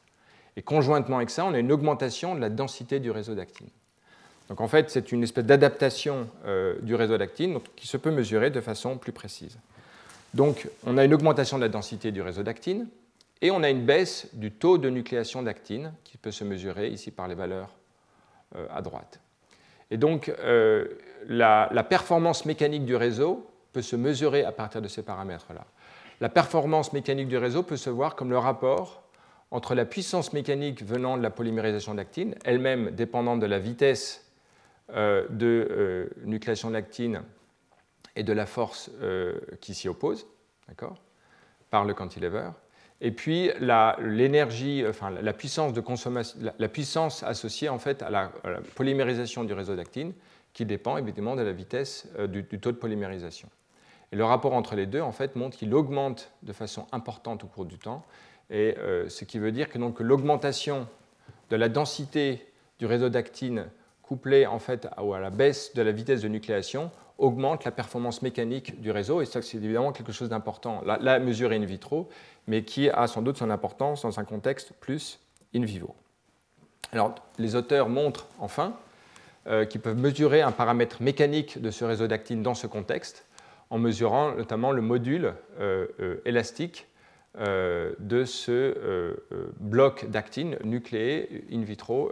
Et on voit que lorsque l'on augmente la contrainte sur le réseau, l'élasticité du réseau assemblé, en fait, augmente, comme vous pouvez le voir ici, dans cette expérience. Et enfin, ils montrent, là, ils font une expérience un peu plus précise, où en fait, ils font croître sous contrainte un réseau d'actine, d'accord, comme on l'a vu, et après ils le testent. Et ce qu'ils observent, c'est que euh, l'élasticité en fait, du réseau est maximale lorsque la contrainte imposée est dans le même ordre de grandeur que celle qui a été appliquée au système lors de sa croissance. D'accord? Donc le point, euh, alors euh, un article qui vient de sortir, en tout cas qui est sur BioArchive, étudie maintenant les mécanismes moléculaires associés à ça en termes de capping et de nucléation de l'actine pour ceux qui sont curieux. Euh, mais il y a une, suite à ces études qui est euh, disponible en ligne. Mais le point important, c'est de voir maintenant, étant donné ces données in vitro très euh, quantitatives, de voir dans quelle mesure cela s'applique dans le contexte de la motilité. Finalement, ce que l'on veut savoir, c'est dans quelle mesure la, tension de membrane et donc la force de charge qu'elle exerce sur le réseau d'actine, comment change-t-elle la performance mécanique et la structure du réseau? Alors en fait, on va voir que grosso modo, les données in vitro euh, que je viens de présenter semble s'appliquer in vivo, au sens où la densité du réseau d'actine et sa géométrie s'adaptent à la charge que lui oppose la tension de membrane, et que cela donc euh, trahit une forme d'adaptation mécanique de, la cellule aux contraintes qui, s'opposent à son euh, mouvement. Alors la première chose observée, c'est une corrélation, c'est-à-dire qu'on peut voir au cours du temps euh, les fluctuations d'air de la cellule. Donc l'air, c'est en fait l'air projeté sur le substrat, hein, qui n'est pas continu, qui euh, euh, montre des fluctuations, voire, que l'on voit en bleu. Et la densité lactine, en fait, fluctue d'une façon tout à fait corrélée à cela. Mais le point important, c'est que la protrusion, la vitesse de protrusion, d'accord, qui elle-même est liée à la polymérisation d'actine, hein, comme on l'a vu tout à l'heure, connaît une décroissance au moment où il y a une augmentation de la surface projetée de la cellule. Euh, ce qui semble euh, indiquer donc une espèce de corrélation inverse entre euh, la tension de la membrane et la, vitesse de, nucléation de l'actine. Alors le point qui est important, ce sont les manipulations causales qui permettent de montrer effectivement le lien direct entre les deux. Donc on peut faire deux types d'expériences. Le premier, c'est qu'on peut aspirer la membrane avec une pipette qui va augmenter donc la tension de membrane. Lorsque l'on aspire un peu la membrane, on le voit ici sur cette expérience ici, euh, on voit tout d'abord que la surface projetée décroît rapidement en bleu. C'est donc la zone d'aspiration et la zone ici. Euh, on voit aussi que la densité du réseau d'actine augmente et qu'il y a une baisse de la vitesse de protrusion euh, de la cellule. Donc je répète, lorsque l'on augmente la tension de membrane dans un ordre de grandeur qui euh, n'est pas. Alors ici, effectivement, on peut. Il y a des ordres de grandeur, hein, parce qu'ici, en fait, les auteurs augmentent l'aspiration, donc avec différentes pressions. Je ne sais pas exactement de quelle façon ça se traduit en termes d'augmentation de la tension de membrane, mais de façon quantitative, plus on augmente la pression euh, d'aspiration, donc plus on augmente la tension de membrane, plus on augmente la densité du réseau d'actine. Souvenez-vous ce que je vous avais montré in vitro, où lorsqu'on exerçait une contrainte par un cantilever, on augmentait la densité du réseau d'actine. C'est tout à fait conforme à ces données in vitro. Et deuxièmement, euh, la vitesse de protrusion décroît alors que l'on applique une tension de membrane plus importante, ce qui est aussi euh, euh, lié à la vitesse de, de, enfin, conforme avec les données expérimentales in vitro. On peut faire aussi l'expérience inverse, où on peut détacher la cellule de son substrat, ce qui diminue la tension euh, de membrane. Et à ce moment-là, on voit une baisse de la densité du réseau d'actine et une augmentation de la vitesse de protrusion. Donc là, ces données euh, semblent montrer qu'effectivement, des manipulations qui affectent la tension de membrane ont un effet attendu sur la densité du réseau d'actine et la vitesse de protrusion, cohérente avec l'idée que la tension de membrane s'oppose à la vitesse de nucléation, et quand elle s'oppose à la vitesse de nucléation, le réseau s'adapte en augmentant sa densité. Donc maintenant, ce qui reste à voir, c'est augmentation de la densité du réseau d'actine, euh, visuellement, d'un point de vue de la géométrie du réseau, comment cela se manifeste-t-il? Alors là, des expériences assez remarquables faites donc, dans cette étude étudient maintenant la, structure des, filaments d'actine en microscopie électronique, mesurent les densités d'extrémités barbées pointues et surtout, le point le plus important, en termes de géométrie, ce sont les angles d'incidence des filaments euh, par rapport à la membrane ou ce qui serait en fait l'équivalent de la, membrane. Alors, euh, dans les parties plus arrière de la cellule. Donc ici, on a l'avant de la cellule. Ici, on a les parties plus en arrière. Donc ici, on peut voir un peu comme un historique de la cellule. Et en particulier, là, elle, avait une croissance dans un état stationnaire normal. Ici, on a augmenté euh, la tension de la membrane en aspirant la cellule. Donc on a une augmentation de la densité des filaments d'actine. Puis après, on enlève l'aspiration, donc la tension de la membrane chute, et on a une baisse de la densité du réseau d'actine. Et lorsqu'on regarde les paramètres angulaires du réseau, donc dans ces trois phases, état stationnaire, augmentation, de la tension, baisse de la tension, les angles varient. Et euh, sans avoir le temps de décoder tous les histogrammes des angles, le point important, c'est que dans les états stationnaires, les angles privilégiés sont autour de plus ou moins 35 degrés par rapport à la membrane. Euh, donc c'est l'angle θ dans le modèle du Brennan-Ratchet dont on parle ici. Hein. Et lorsque l'on euh, augmente la tension, des angles plus extrêmes autour de 50-70 degrés notamment sont privilégiés. Et lorsque la tension est baissée, on a des angles autour de 0 degré qui sont privilégiés. Donc ça, c'est tout à fait cohérent avec les prédictions du modèle du Brennan-Ratchet que j'ai présenté tout à l'heure, mais qui le montre en fait in vivo dans les kératocytes.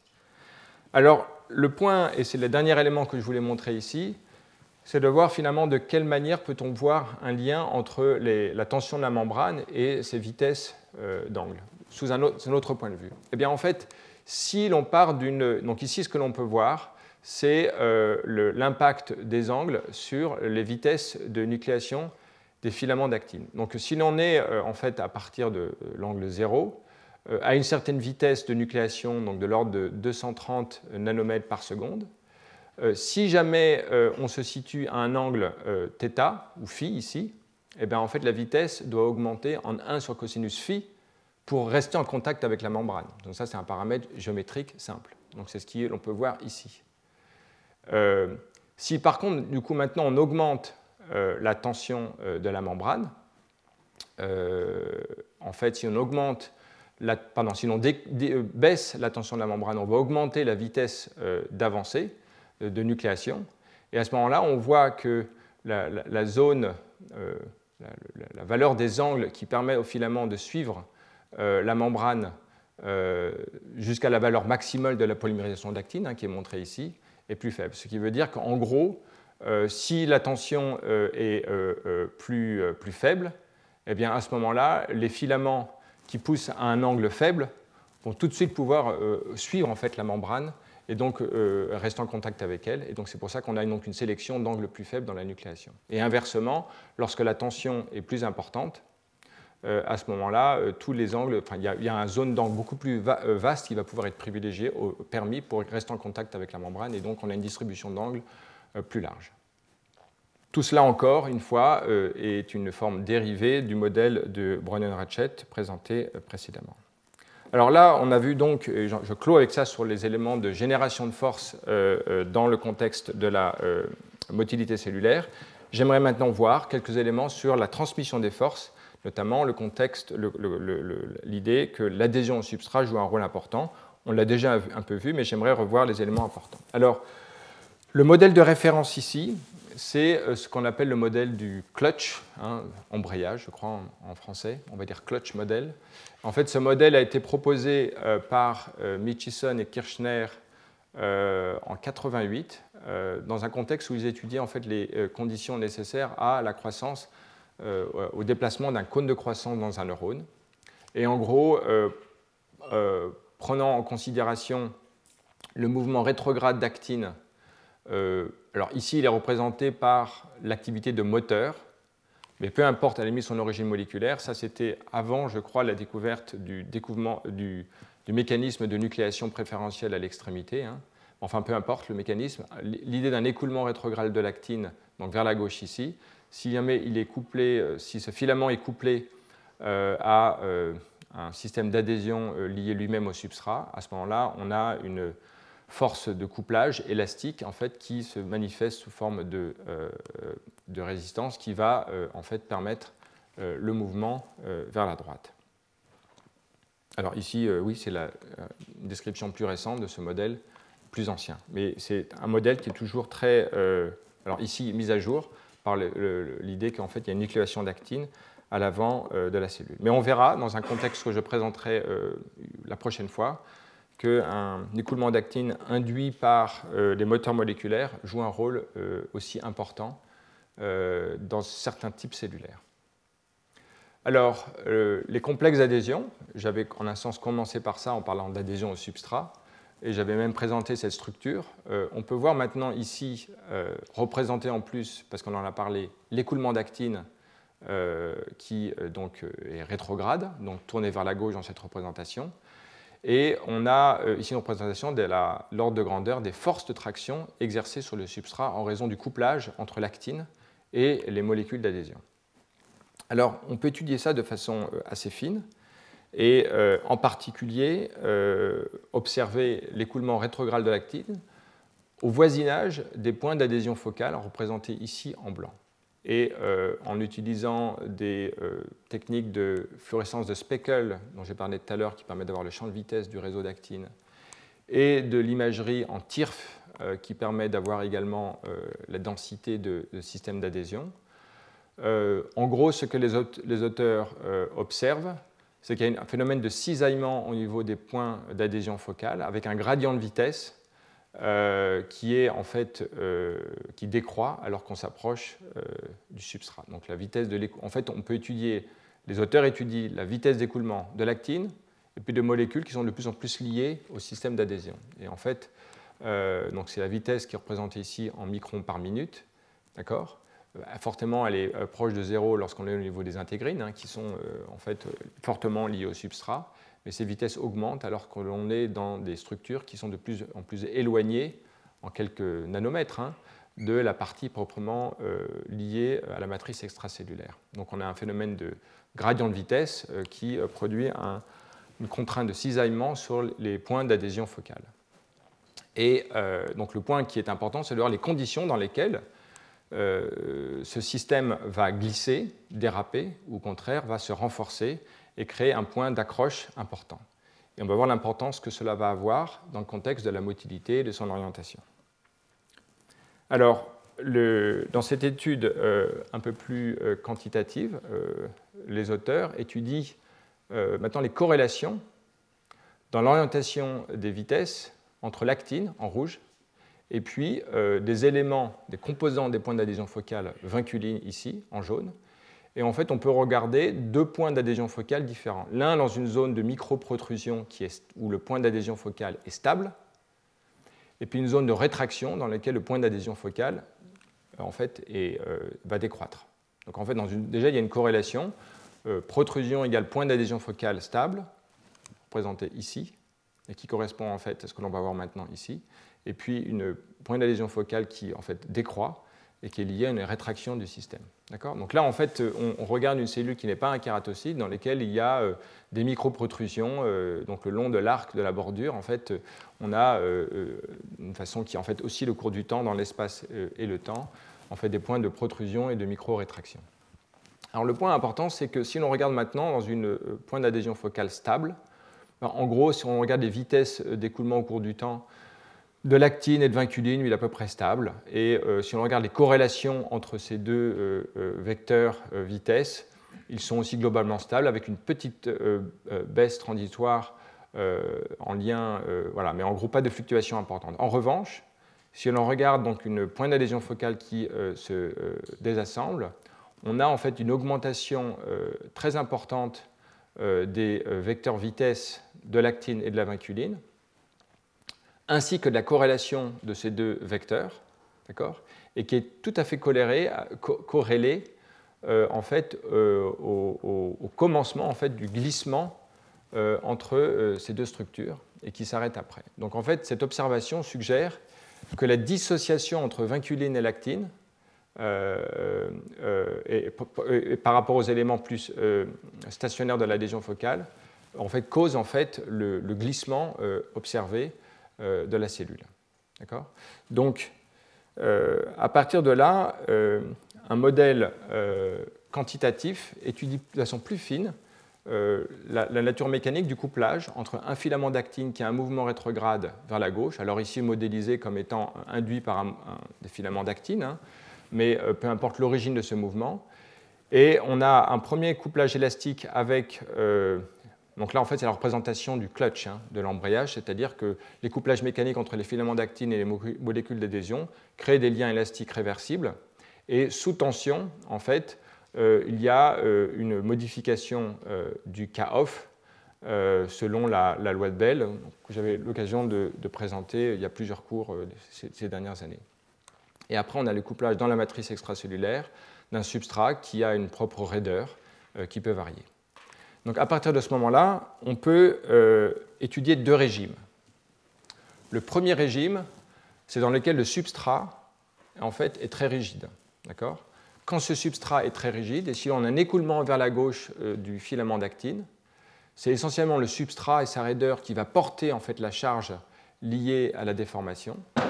Mais il va rapidement arriver à un seuil maximal où à ce moment-là, tous les éléments du clutch, tous les petits ressorts d'association entre les intégrines et les éléments du cytosquelette, euh, ou plutôt euh, les, liens de couplage, hein, vinculines et autres, vont en fait tout d'un coup être mis en charge et on va assez rapidement atteindre euh, un seuil où en fait euh, ces liens vont se dissocier et donc euh, le système va très rapidement se relaxer. Donc on a, en fait une espèce de glissement ou dérapage en fait du filament d'actine par rapport à la matrice qui crée en fait une vitesse moyenne élevée avec des micro-fluctuations qui reflètent la statistique de l'association dissociation des liens de couplage dans le clutch entre l'intégrine et les filaments d'actine.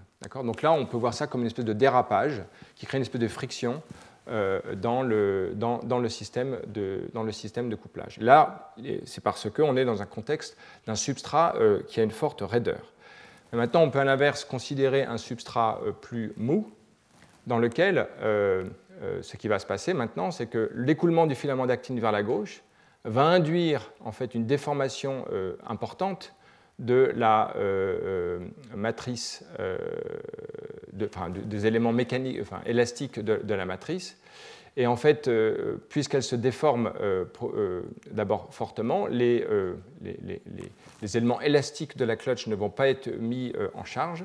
Mais par contre, ils vont le devenir plus tardivement lorsque le système sera arrivé en fait à l'extrémum de sa déformation. À ce moment-là, les ressorts vont commencer à certains à se rompre euh, et à ce moment-là, il y a un élément catastrophique où tous les ressorts vont tout d'un coup lâcher et le système va se relaxer dans une configuration initiale. Donc là, on a un système où en fait, il y a une espèce de relaxation rapide, puis de nouveau, le système se répète, où il y a de nouveau une, augmentation, une, déformation euh, du substrat et une relaxation. Donc en fait, ici, on a un système oscillant euh, qui est lié au fait qu'on a une tension, un substrat beaucoup plus mou.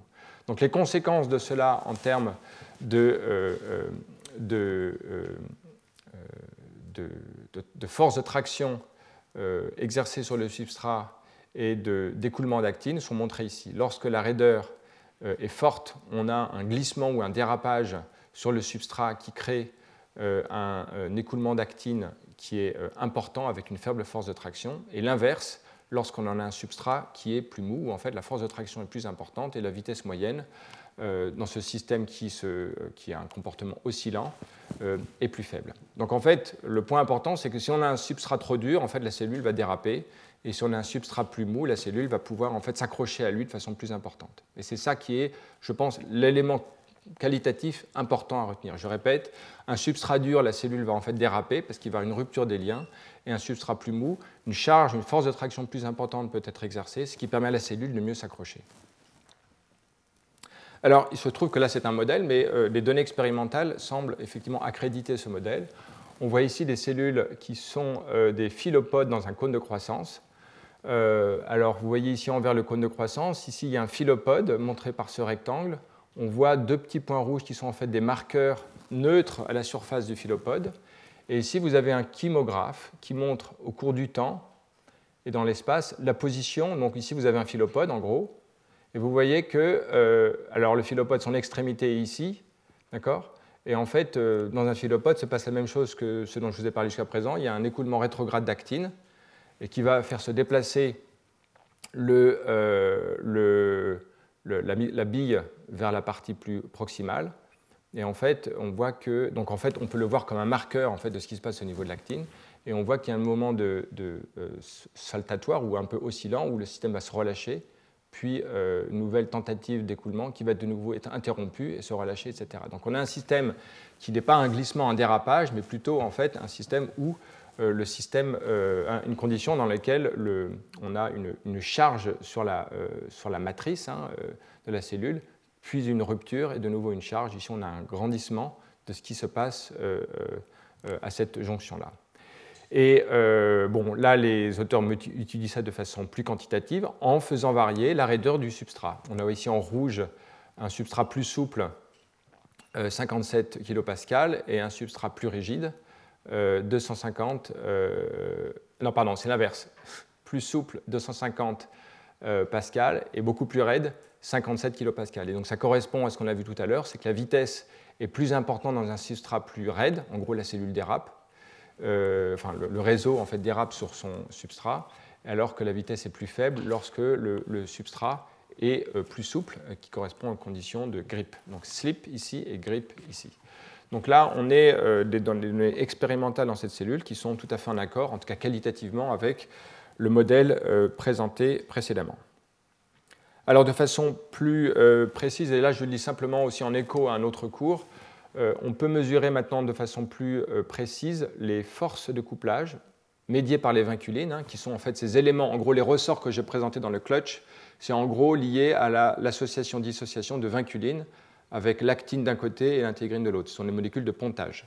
Donc ces molécules en bleu ici sont conjuguées à une bille. On met un filament d'actine tenu par deux euh, billes dans un, piège optique et on déplace maintenant la, plateforme où est située la bille, de sorte que l'on en fait, déplace euh, la bille avec les vinculines par rapport au filament d'actine. Donc en fait, on fait l'équivalent de ce qui se passe dans une cellule dans laquelle le filament d'actine se déplace vers la gauche en raison de la nucléation de l'actine. Simplement, si on l'applique euh, dans un système in vitro plus simple, où on peut mesurer les forces euh, au cours du temps. Et ce que l'on peut voir, c'est que déjà on peut déplacer le filament vers le bout pointu ou le bout barbé, d'accord? Euh, et, il y a en fait une polarité du processus euh, très claire, qui est que lorsque l'on tire, ici, vous voyez que euh, la force que l'on peut mesurer se relâche petit à petit, et cette baisse de la force mesurée est le reflet en fait des dissociations progressives des liens entre vinculines et les filaments d'actine. Quand, toutes ces, filaments, quand toutes ces connexions ont disparu, donc en gros pensez au ressort que je présentais dans le modèle précédemment, se euh, relâche en fait et le système euh, revient à son état initial. Et le point qui est important, c'est qu'il y a une asymétrie dans euh, la durée de ce couplage et dans les forces mesurées, et les temps de résidence de liaison entre l'actine et la bille par, médiée par les vinculines renseignent sur le système. Et le point qui est important, c'est que de cette asymétrie, donc la, durée de vie en fait des liens, vous voyez qu'il est très asymétrique. Hein, lorsque l'on tire vers l'extrémité pointue ou vers l'extrémité barbée, on a euh, essentiellement un temps de résidence qui est beaucoup plus important dans un sens, qui reflète la polarité du filament d'actine et de la maculine qui est liée à elle. Et sans rentrer dans les détails, mais pour ceux qui voudraient regarder, voici la référence, euh, ces données, cette statistique peut euh, très très bien se modéliser comme un modèle catch bond avec deux états. C'est exactement le même type de modèle d'ailleurs qui avait été utilisé pour modéliser les couplages entre eucadérine, et les filaments d'actine médiés par euh, alpha, euh, euh, non pas adaptine, alpha-caténine. Donc en gros, ce modèle de 4 bonds à deux états, c'est en gros la même chose qui se produit pour expliquer le couplage dépendant de la force entre un filament d'actine et une molécule d'adhésion. Donc si vous voulez, pour ceux qui se prennent un peu dans les noms des molécules, retenez que le système d'adhésion actine-cadérine dans l'adhésion intercellulaire et l'adhésion cellule-substrat actine aidée par intégrine. Il y a des molécules de couplage qui ont des noms différentes, même si certaines sont en commun, comme vaculine. Mais euh, le modèle, dans les deux cas, est un euh, système dans lequel la force de couplage est dépendante de la force, elle se renforce, un catch bond, et qui euh, se modélise de la même façon. Donc en fait, il y a des similitudes extrêmement fortes entre ces deux systèmes d'adhésion. Et pour ceux qui ont participé à mes cours, mais sinon si vous êtes curieux, vous pouvez revenir, la première année, donc en 2017, l'automne 2017, il y a 4 ans, j'avais fait un cours entier sur l'adhésion et j'avais notamment parlé euh, de ce modèle euh, de, catch bond dans l'adhésion cadérine-actine. C'était donc un lien explicite avec cela. Donc à ce stade, et pour rassembler les choses, voyons l'implication de tout cela dans le contexte de la motilité cellulaire. Pour l'instant, on a vu ce qui se passe à l'avant.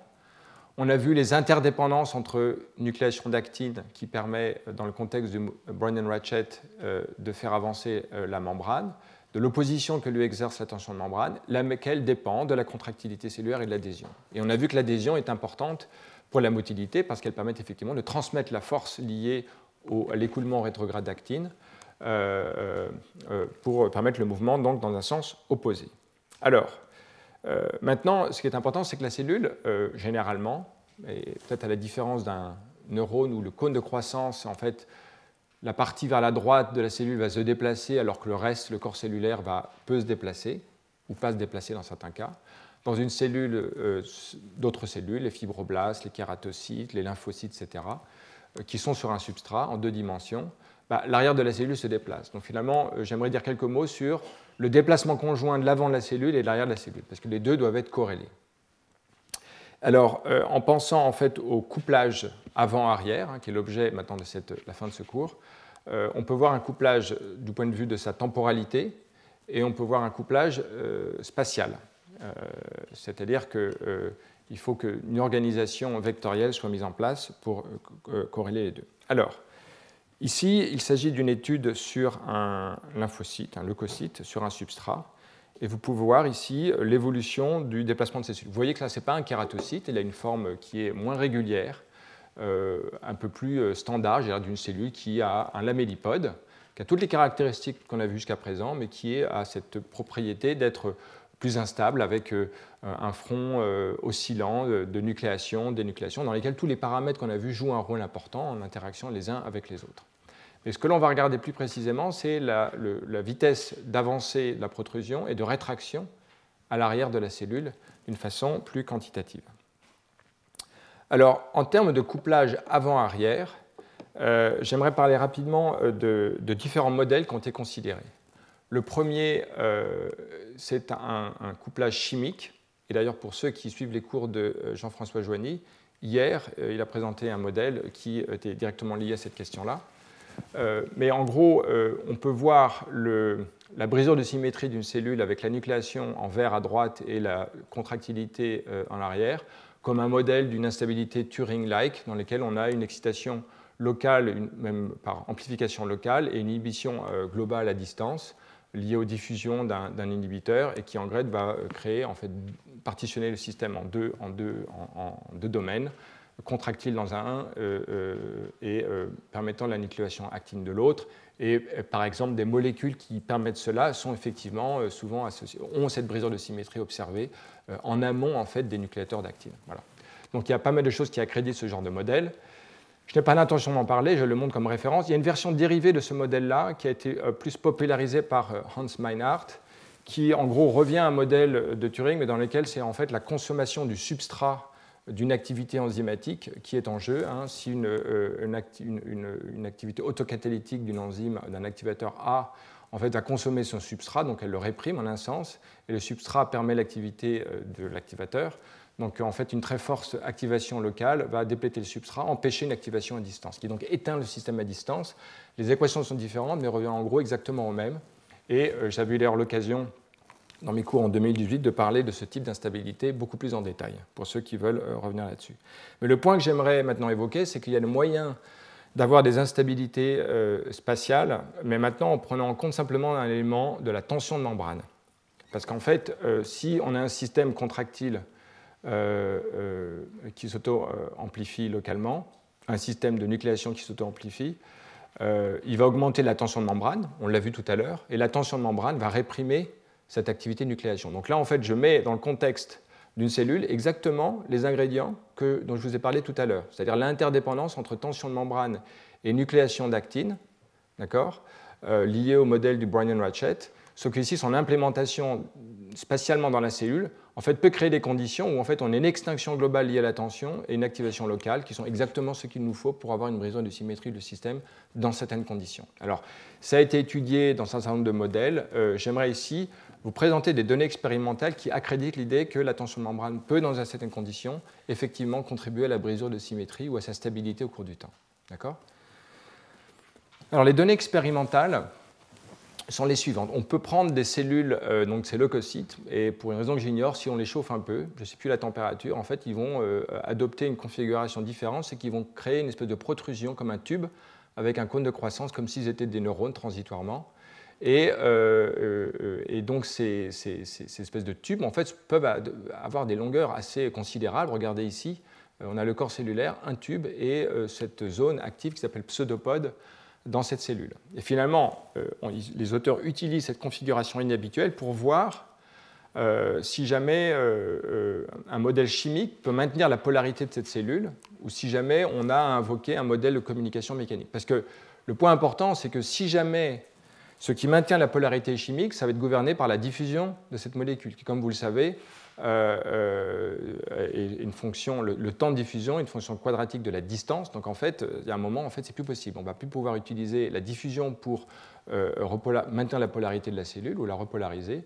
Et donc, à, l'inverse, la tension de membrane peut se propager quasiment instantanément sur ces échelles. Donc en fait, les auteurs utilisent ce genre de considération pour tester les modèles de diffusion ou le modèle de déplétion du substrat. Alors, bon, déjà, Ici, étant donné la longueur des cellules et sans avoir mesuré les coefficients euh, de diffusion, mais connaissant les ordres de grandeur, on peut déjà voir qu'il n'y a quasiment aucune chance que ça puisse être gouverné par un modèle Turing-like, où ça va être la diffusion d'un inhibiteur euh, euh, dans, ce, système. Mais en fait, on peut regarder plus finement les choses en fait en cassant ce lien et en voyant la régénération de la polarité de la cellule. La cinétique va être très informative du mécanisme de polarisation. Et en fait, ce que les auteurs observent, c'est que lorsqu'ils cassent la continuité entre le cône de croissance, entre le pseudopode et le corps cellulaire, il y a une régénération très rapide euh, de la polarité cellulaire dans le corps en arrière. Ce qui va dire que euh, le substrat, dans le modèle du substrat déplété, se régénère très rapidement, en proportion de la vitesse de restauration de la polarité cellulaire, ou alors que l'inhibiteur a une durée de vie extrêmement courte. Alors, un inhibiteur qui a une durée de vie extrêmement courte, ça peut être dans le cas extrême la tension mécanique, d'accord? Ou effectivement un inhibiteur qui euh, diffuse très rapidement avec une durée de vie très courte, et dont on peut borner euh, les valeurs en fonction de, des expériences. Alors ici, les auteurs, en fait, maintenant finissent par faire une expérience de frappe, où en fait, ils ont la fluorescence dans toute la cellule, ils euh, font disparaître la fluorescence dans le corps cellulaire et voient la vitesse à laquelle la fluorescence revient dans le corps cellulaire par la diffusion de la fluorescence des autres parties de la cellule à travers le tube très fin. D'accord? Et ce que l'on peut voir ici, euh, c'est une telle évolution de la fluorescence qui est très lente et qui augmente euh, très rapidement lorsqu'il y a une rétractation en fait, du, euh, du, tube. Donc en fait, la cellule adopte une configuration différente. Donc c'est tout à fait normal, ce qui montre qu'en fait que la diffusion quasiment en une dimension en fait rend extrêmement lente la diffusion d'un quelconque inhibiteur. Et à partir de ces données-là, ils peuvent même mesurer qu'en gros, il faudrait qu'il y ait un coefficient de diffusion qui soit tout à fait non physiologique pour que ça puisse expliquer les vitesses de régénération de la, euh, polarité de la cellule. Donc en fait, les auteurs, par un certain nombre d'arguments qualitatifs et quantitatifs, excluent clairement l'hypothèse soit de la déplétion d'un substrat qui devrait se resynthétiser très rapidement et diffuser très rapidement, ou lors de la diffusion d'un inhibiteur qui reviendrait euh, très rapidement à travers le tube. les ordres de grandeur ne seraient pas physiologiques. Donc cela accrédite l'idée d'une tension de membrane jouant un rôle important. Alors finalement, la dernière expérience teste ce rôle de la tension de membrane comme un facteur d'inhibition globale qui brise la polarité de la cellule. Euh, en gros, on a une cellule qui s'étale euh, avec différentes étapes. Et le point qui est important, c'est qu'ils peuvent mesurer par la technique que j'ai déjà présentée, où ils prennent une bille, tirent un tube et mesurent donc la tension de la membrane. Et euh, les auteurs observent que donc cette tension euh, augmente après que la cellule se soit étalée. On peut le voir ici, la valeur qui augmente lorsque la cellule s'est étalée. Et euh, en lien avec cela, euh, les auteurs montrent maintenant une molécule qui joue un rôle très important dans la nucléation de l'actine. Donc là, on parle de l'activateur. Comment l'activateur répond en fait à l'inhibiteur qui est la tension de la membrane. Et pour regarder l'activateur, on regarde un nucléateur ou des éléments qui activent le nucléateur. C'est Wave, le complexe Wave, qui active ARP2-3. Et donc on voit que quand on augmente, euh, donc là on aspire la membrane par une pipette, donc on augmente la tension de membrane, et on voit que la densité de fluorescence de wave, qui active ARP2-3, au front de la cellule, baisse. Inversement, lorsque l'on utilise notamment conjointement la blébistatine et un choc hypertonique qui tous les deux contribuent à baisser la tension de la membrane, on voit une augmentation euh, très importante de la fluorescence de wave, qui est un activateur du facteur de nucléation de l'actine, ARP2-3. Donc on a ces deux expériences qui montrent que l'activateur en fait, est bien inhibé par la tension de la membrane, laquelle est manipulée par ces expériences. Donc là, qui expérimentalement euh, euh, valide l'idée que la tension de membrane dans, dans ces cellules-là joue un rôle important dans la brisure de symétrie. Voilà, donc euh, voilà ce que je voulais dire à propos de brisure de symétrie. On peut penser aux modèles chimiques qui sont importants. Il y a plein de choses connues là-dessus. Je n'avais pas l'intention de rentrer plus dans les détails, euh, enfin même du tout dans les détails de cela, mais simplement vous parler de ce modèle de tension mécanique comme jouant un rôle important, pas simplement dans le réglage local de la nucléation, on l'a vu tout à l'heure, mais même dans l'organisation spéciale, dans la polarité même de la cellule, ce qui empêche en fait l'existence d'une protrusion inverse. Mais comme vous le savez, il y a des cellules qui aiment faire des protrusions dans tous les sens. Donc en fait, c'est dans ça, c'est un mode particulier d'organisation très vectorielle que cette tension de membrane va jouer un rôle important. Quand on baisse la membrane, on baisse l'inhibiteur. Donc en fait, l'élément de brisure de symétrie est modifié. Et c'est pour ça qu'une cellule qui a une tension de membrane plus faible va pouvoir avoir plusieurs pseudopodes qui vont se former à droite et à gauche. Et ce qui lui permet d'explorer son environnement. Et on verra effectivement l'implication de cela dans euh, le fait qu'une cellule ait un, moment, un mouvement plutôt diffusif avec plusieurs pseudopodes ou un moment très balistique, parce qu'en gros, elle a une organisation très vectorielle qui reflète cette tension de membrane plus importante. Alors, à propos maintenant, et pour finir, de la rétraction arrière de la cellule. La rétraction arrière de la cellule, en fait, euh, dans un certain nombre de cas, comme on le voit ici, est tout à fait synchrone de l'avancée de la cellule. Euh, donc, à droite, on a la protrusion en vert, et à gauche, en rouge, on a la rétraction de la cellule. Et on peut le voir ici dans ce film, et ici euh, dans cette représentation et même la quantification on voit que les deux sont extrêmement corrélés avec aucun délai temporel mesuré dans l'ordre de la fraction de seconde. C'est-à-dire qu'en gros, l'avant et l'arrière de la cellule se parlent instantanément. Il n'y a pas de délai. Euh, c'est euh, tout à fait euh, conforme à l'idée que l'on se fait si l'on imagine que la tension de membrane est un facteur de couplage entre l'avant et l'arrière, par opposition à d'autres mécanismes où il y aura un couplage chimique, soit par diffusion, ou par des choses dont on va parler, qui seraient un couplage euh, lié à la contractilité d'actine-myosine, euh, euh, dont la distribution en fait, est elle-même dépendante de l'écoulement de l'actine. Donc, c'est le point d'ailleurs que je voulais voir, parce que pour être tout à fait honnête, quand moi j'ai préparé ces cours, je pensais qu'en fait la rétraction était simplement déterminée par la contractilité de myosine 2, et que en fait la, le, et qu'en fait la tension membrane ne jouait pas de rôle. Alors peut-être que dans certains cas, la tension membrane ne joue peu de rôle et c'est surtout la contractilité. Mais là, dans ces cellules étudiées, c'est clairement l'inverse. Alors, quand on étudie maintenant la corrélation entre euh, protrusion à l'avant de la cellule et puis la polarisation de la myosine 2, qui peut se mesurer d'une certaine façon, hein, peu importe les détails, en rose, on voit en magenta, on voit ici qu'il y a donc une corrélation, mais avec un délai systématique de l'ordre de moins 9 secondes. C'est-à-dire que la polarisation de myosine 2 atteint un maximum 9 secondes après le maximum d'avancée du, front, euh, de du front de la cellule à l'autre extrémité. Donc, euh, et, qui plus est, euh, cette, le, le, cette corrélation, de, cette, polarisation pardon, de la cellule à 9 secondes en arrière augmente alors que la vitesse de protrusion de la cellule augmente. Donc il y a une corrélation positive entre les deux. Donc retenons, corrélation entre polarisation de la myosine 2 et, vitesse de déplacement. Mais le point important, c'est qu'il y a un délai de 9 secondes. Et ce délai de 9 secondes, en fait, peut très bien s'expliquer lorsque l'on observe la dynamique de la myosine dans la cellule. Vous allez voir ici un film où en vert, vous avez l'actine, en rouge, la myosine. Vous avez ici la séparation des deux canaux, myosine à droite, actine à gauche. Et donc, lorsque vous regardez ce film, alors, vous pouvez voir le mouvement rétrograde de l'actine. On est ici dans le référentiel de la cellule et là dans le référentiel du substrat. Donc, on peut se concentrer ici, c'est plus facile à voir. On voit à partir de la bordure antérieure l'écoulement de l'actine vers la gauche. C'est tout à fait euh, ce que je vous ai raconté tout à l'heure. Mais on voit également que la myosine 2, bon, le contraste n'est pas très bon, mais se déplace vers la gauche. On peut faire des chymographes ou faire des projections spatiales de ces cellules projection temporelle de ces cellules. Et on peut voir, on voit vraiment très mal avec le contraste, peut-être qu'on pourrait baisser la lumière, mais sinon vous le verrez sur le PDF du cours, euh, vous pourrez voir qu'il y a effectivement des trajectoires qui reflètent en fait l'écoulement de la myosine 2 qui est advectée par l'actine euh, qui se nucléo à l'avant et qui transporte la myosine 2 au fur et à mesure de son écoulement rétrograde.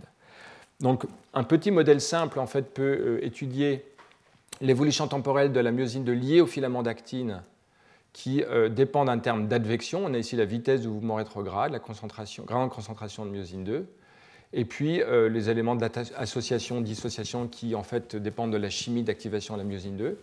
Et puis euh, la forme maintenant libre de myosine 2 qui, elle, a une composante purement diffusive, et puis c'est même terme. Et quand on utilise ce modèle, on peut voir qu'on peut reproduire assez facilement avec des paramètres tirés de l'expérience le délai de 9 secondes euh, observé de corrélation entre euh, la vitesse de, déplacement de la cellule et puis la euh, polarisation de la myosine 2 dans la cellule. Donc en gros, l'advection du moteur vers l'arrière joue un rôle important pour expliquer la polarisation ou le maintien de la polarisation de la myosine 2. D'accord? Donc pour retenir, oui, il y a un mécanisme de couplage spatial qui dépend de facteurs chimiques ou mécaniques, comme on l'a vu, mais également un maintien de cette polarisation qui elle-même est liée en fait au mouvement rétrograde de l'actine parce que l'actine transporte vers l'arrière la contractilité euh, en transportant myosine 2.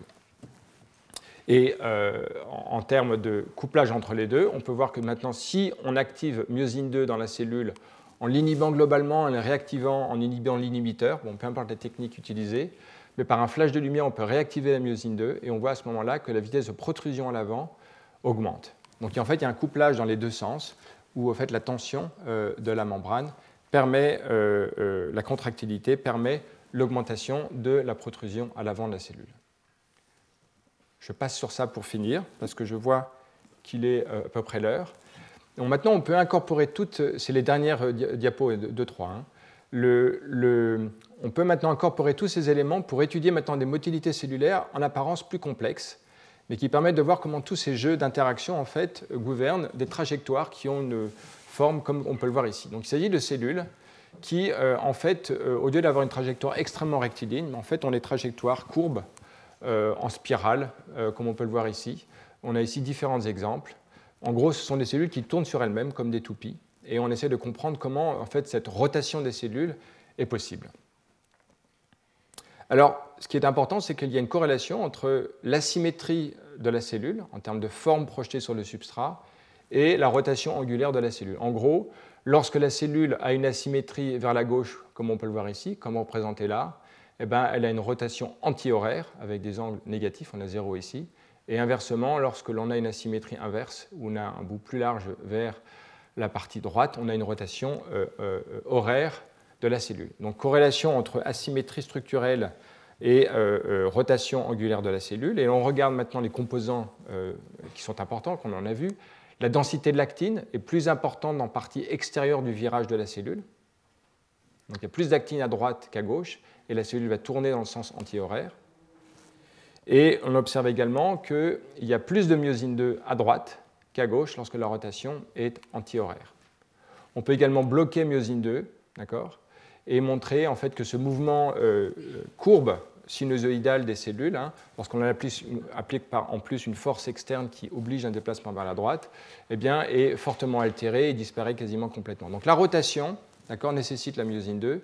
Et le point important, c'est que rotation est corrélée à asymétrie de forme, qui elle-même est associée à une asymétrie de composition de tout ce qu'on a vu, actine et myosine 2. Protrusion d'actine, tension en arrière de la cellule. Alors si on regarde maintenant les paramètres que euh, l'on doit regarder, alors l'écoulement de l'actine dans le référentiel de la cellule, bah, en fait il est rétrograde et d'autant plus important dans la partie externe du virage de la cellule où euh, il y a euh, plus d'actine et plus de myosine, et c'est tout à fait cohérent, hein, vu que cet écoulement d'actine, l'écoulement rétrograde bah, est forcément est relié à ces paramètres, hein, densité de l'actine et de la myosine. Mais dans le référentiel du substrat, il également, bah, l'écoulement est nul en, raison de l'adhésion au substrat, mais dans la partie postérieure, à droite du virage, on a en fait un, écoulement qui est euh, centripète vers l'intérieur. Et en gros, euh, ce genre de choses Et en lien avec ce qu'on a vu avec l'adhésion tout à l'heure, on voit ici des configurations d'un glissement, d'un dérapage de la cellule, et ici, au contraire, euh, une condition d'un accrochage plus important, d'adhésion plus forte, de grippe. Donc on a ici une asymétrie gauche-droite qui correspond dans la même cellule à ce qu'on a vu dans les conditions imposées tout à l'heure de l'extérieur en termes de raideur euh, du substrat qui euh, jouait un rôle important. Sauf qu'ici, il ne s'agit pas de modifier la raideur du substrat, mais de voir l'interaction entre écoulement d'actine et le système d'adhésion qui crée une asymétrie. En gros, l'image, c'est que la cellule en fait tourne à gauche parce qu'elle dérape à droite et elle adhère fortement à l'intérieur du virage. Lorsque l'on mesure maintenant les forces de traction euh, sur le substrat, euh, le point euh, important, c'est que la composante vers l'intérieur de la cellule sont asymétriques étant plus faibles à droite, et la composante qui est tirée vers l'avant, donc le vecteur en vert, elle est plus importante à l'extérieur du virage. Ça, c'est ce que donnent les expériences de mesure de traction de force sur le substrat. Donc le modèle qui euh, ressort de cela, ce sont en fait des euh, feedbacks qui sont euh, tout à fait cohérents avec ce qu'on a vu à différents moments dans l'exposé aujourd'hui. Le premier, c'est le couplage entre l'actine et la myosine. L'asymétrie d'écoulement de l'actine crée en fait par avection de la myosine une concentration de la myosine 2 dans la partie postérieure droite de la cellule. L'écoulement de l'actine, la vitesse d'écoulement de l'actine et la polarisation de la cellule bah, se renforcent l'un l'autre et euh, permet euh, euh, de maintenir la polarité de la cellule. Maintenant, le lien, pour comprendre maintenant le déplacement de la cellule, qui dit écoulement d'actine plus important, dit qu'on va atteindre des conditions en fait, de glissement par rapport au système d'adhésion, où en fait la cellule va glisser, va déraper vers la droite, alors que dans la partie où l'écoulement est plus lent, le, le, couplage avec l'actine, avec les molécules d'adhésion va être plus important et on va avoir une adhésion euh, qui va être euh, plus fort et qui va tenir la cellule dans l'intérieur du virage. Donc le système euh, s'auto-entretient de cette façon-là, et c'est ce qui permet d'expliquer la persistance des trajectoires angulaires négatives ou positives. Puis le système en fait se régénère parce que les cellules peuvent finalement sortir de cette espèce de cycle, j'allais dire infernal de rotation, qui en fait vient de ces feedbacks pour reprendre une nouvelle trajectoire, pour reprendre à ce moment-là une nouvelle trajectoire courbe. Vous voyez, ce sont des trajectoires tout à fait inhabituelles. Alors, j'ai aucune idée si ce type de trajectoire a une fonction physiologique ou si c'est une espèce de manifestation des feedbacks de système dans un substrat en deux dimensions. Voilà, donc ma euh, diapositive de conclusion de ce cours d'aujourd'hui énonce euh, les points suivants. Donc, euh, la production de la force dépend de la polymérisation de l'actine. Ce que l'on a en tête, c'est le modèle de Bryan-Ratchet qui, par toute une série d'expériences, se trouve forcément validé. Le deuxième notion, c'est de transmission des forces qui dépend de l'adhésion à un substrat, dont la raideur crée des conditions de glissement, de dérapage ou au contraire d'accrochage. Et euh, euh, le, point qui est important, c'est que la, tension de la membrane euh, et l'adhésion au substrat limite peuvent bloquer, en fait, en tout cas réduire la mobilité en raison des feedbacks négatifs qui interagissent les uns avec les autres. Et peut-être le point important qui aura son importance plus tard dans le contexte de la navigation de cellules, c'est que l'adaptation mécanique, en fait, il y a une espèce d'adaptation mécanique de la cellule qui euh, dérive de ces feedbacks, de ces rétroactions entre tension de membrane, nucléation d'actine et tension de la cellule et adhésion. Donc ici, on a ces deux courbes qui montrent que si la tension de la membrane est trop forte, on a une réduction de la polymérisation et donc motilité cellulaire. Si on a une tension plus faible, on a euh, une cellule qui est moins polarisée, donc avec une trajectoire plus diffusive, et donc on va avoir une vitesse moyenne qui va être réduite, et donc l'optimum de motilité se situe entre les deux. Et en termes d'adhésion, euh, des expériences montrent euh, la même chose, c'est-à-dire que lorsque l'adhésion est trop importante, la motilité de la cellule est réduite, et lorsqu'elle est trop faible, la cellule ne peut pas transmettre les forces suffisamment pour permettre son mouvement, et donc sa motilité va être réduite. Y en a ici dans cet article des expériences où en fait on varie la, densité de peptides RGD sur un substrat hein, qui permet l'adhésion à l'intégrine. Et l'on peut voir effectivement euh, des courbes d'augmentation puis de décroissance de, euh, la, euh, du coefficient de diffusion de la cellule ainsi que la vitesse de j'arrive pas à lire ma diapositive désolé mais c'est une vitesse de d'écoulement de l'actine ou de vitesse de la cellule voilà. Donc on a bien ces deux forme qualitative d'interaction entre tension de membrane adhésion et le mécanisme de propulsion actine dépendant. Voilà, donc voilà tout ce que je voulais vous dire sur la motilité en deux dimensions sur un substrat. Et puis je vous remercie. Voilà.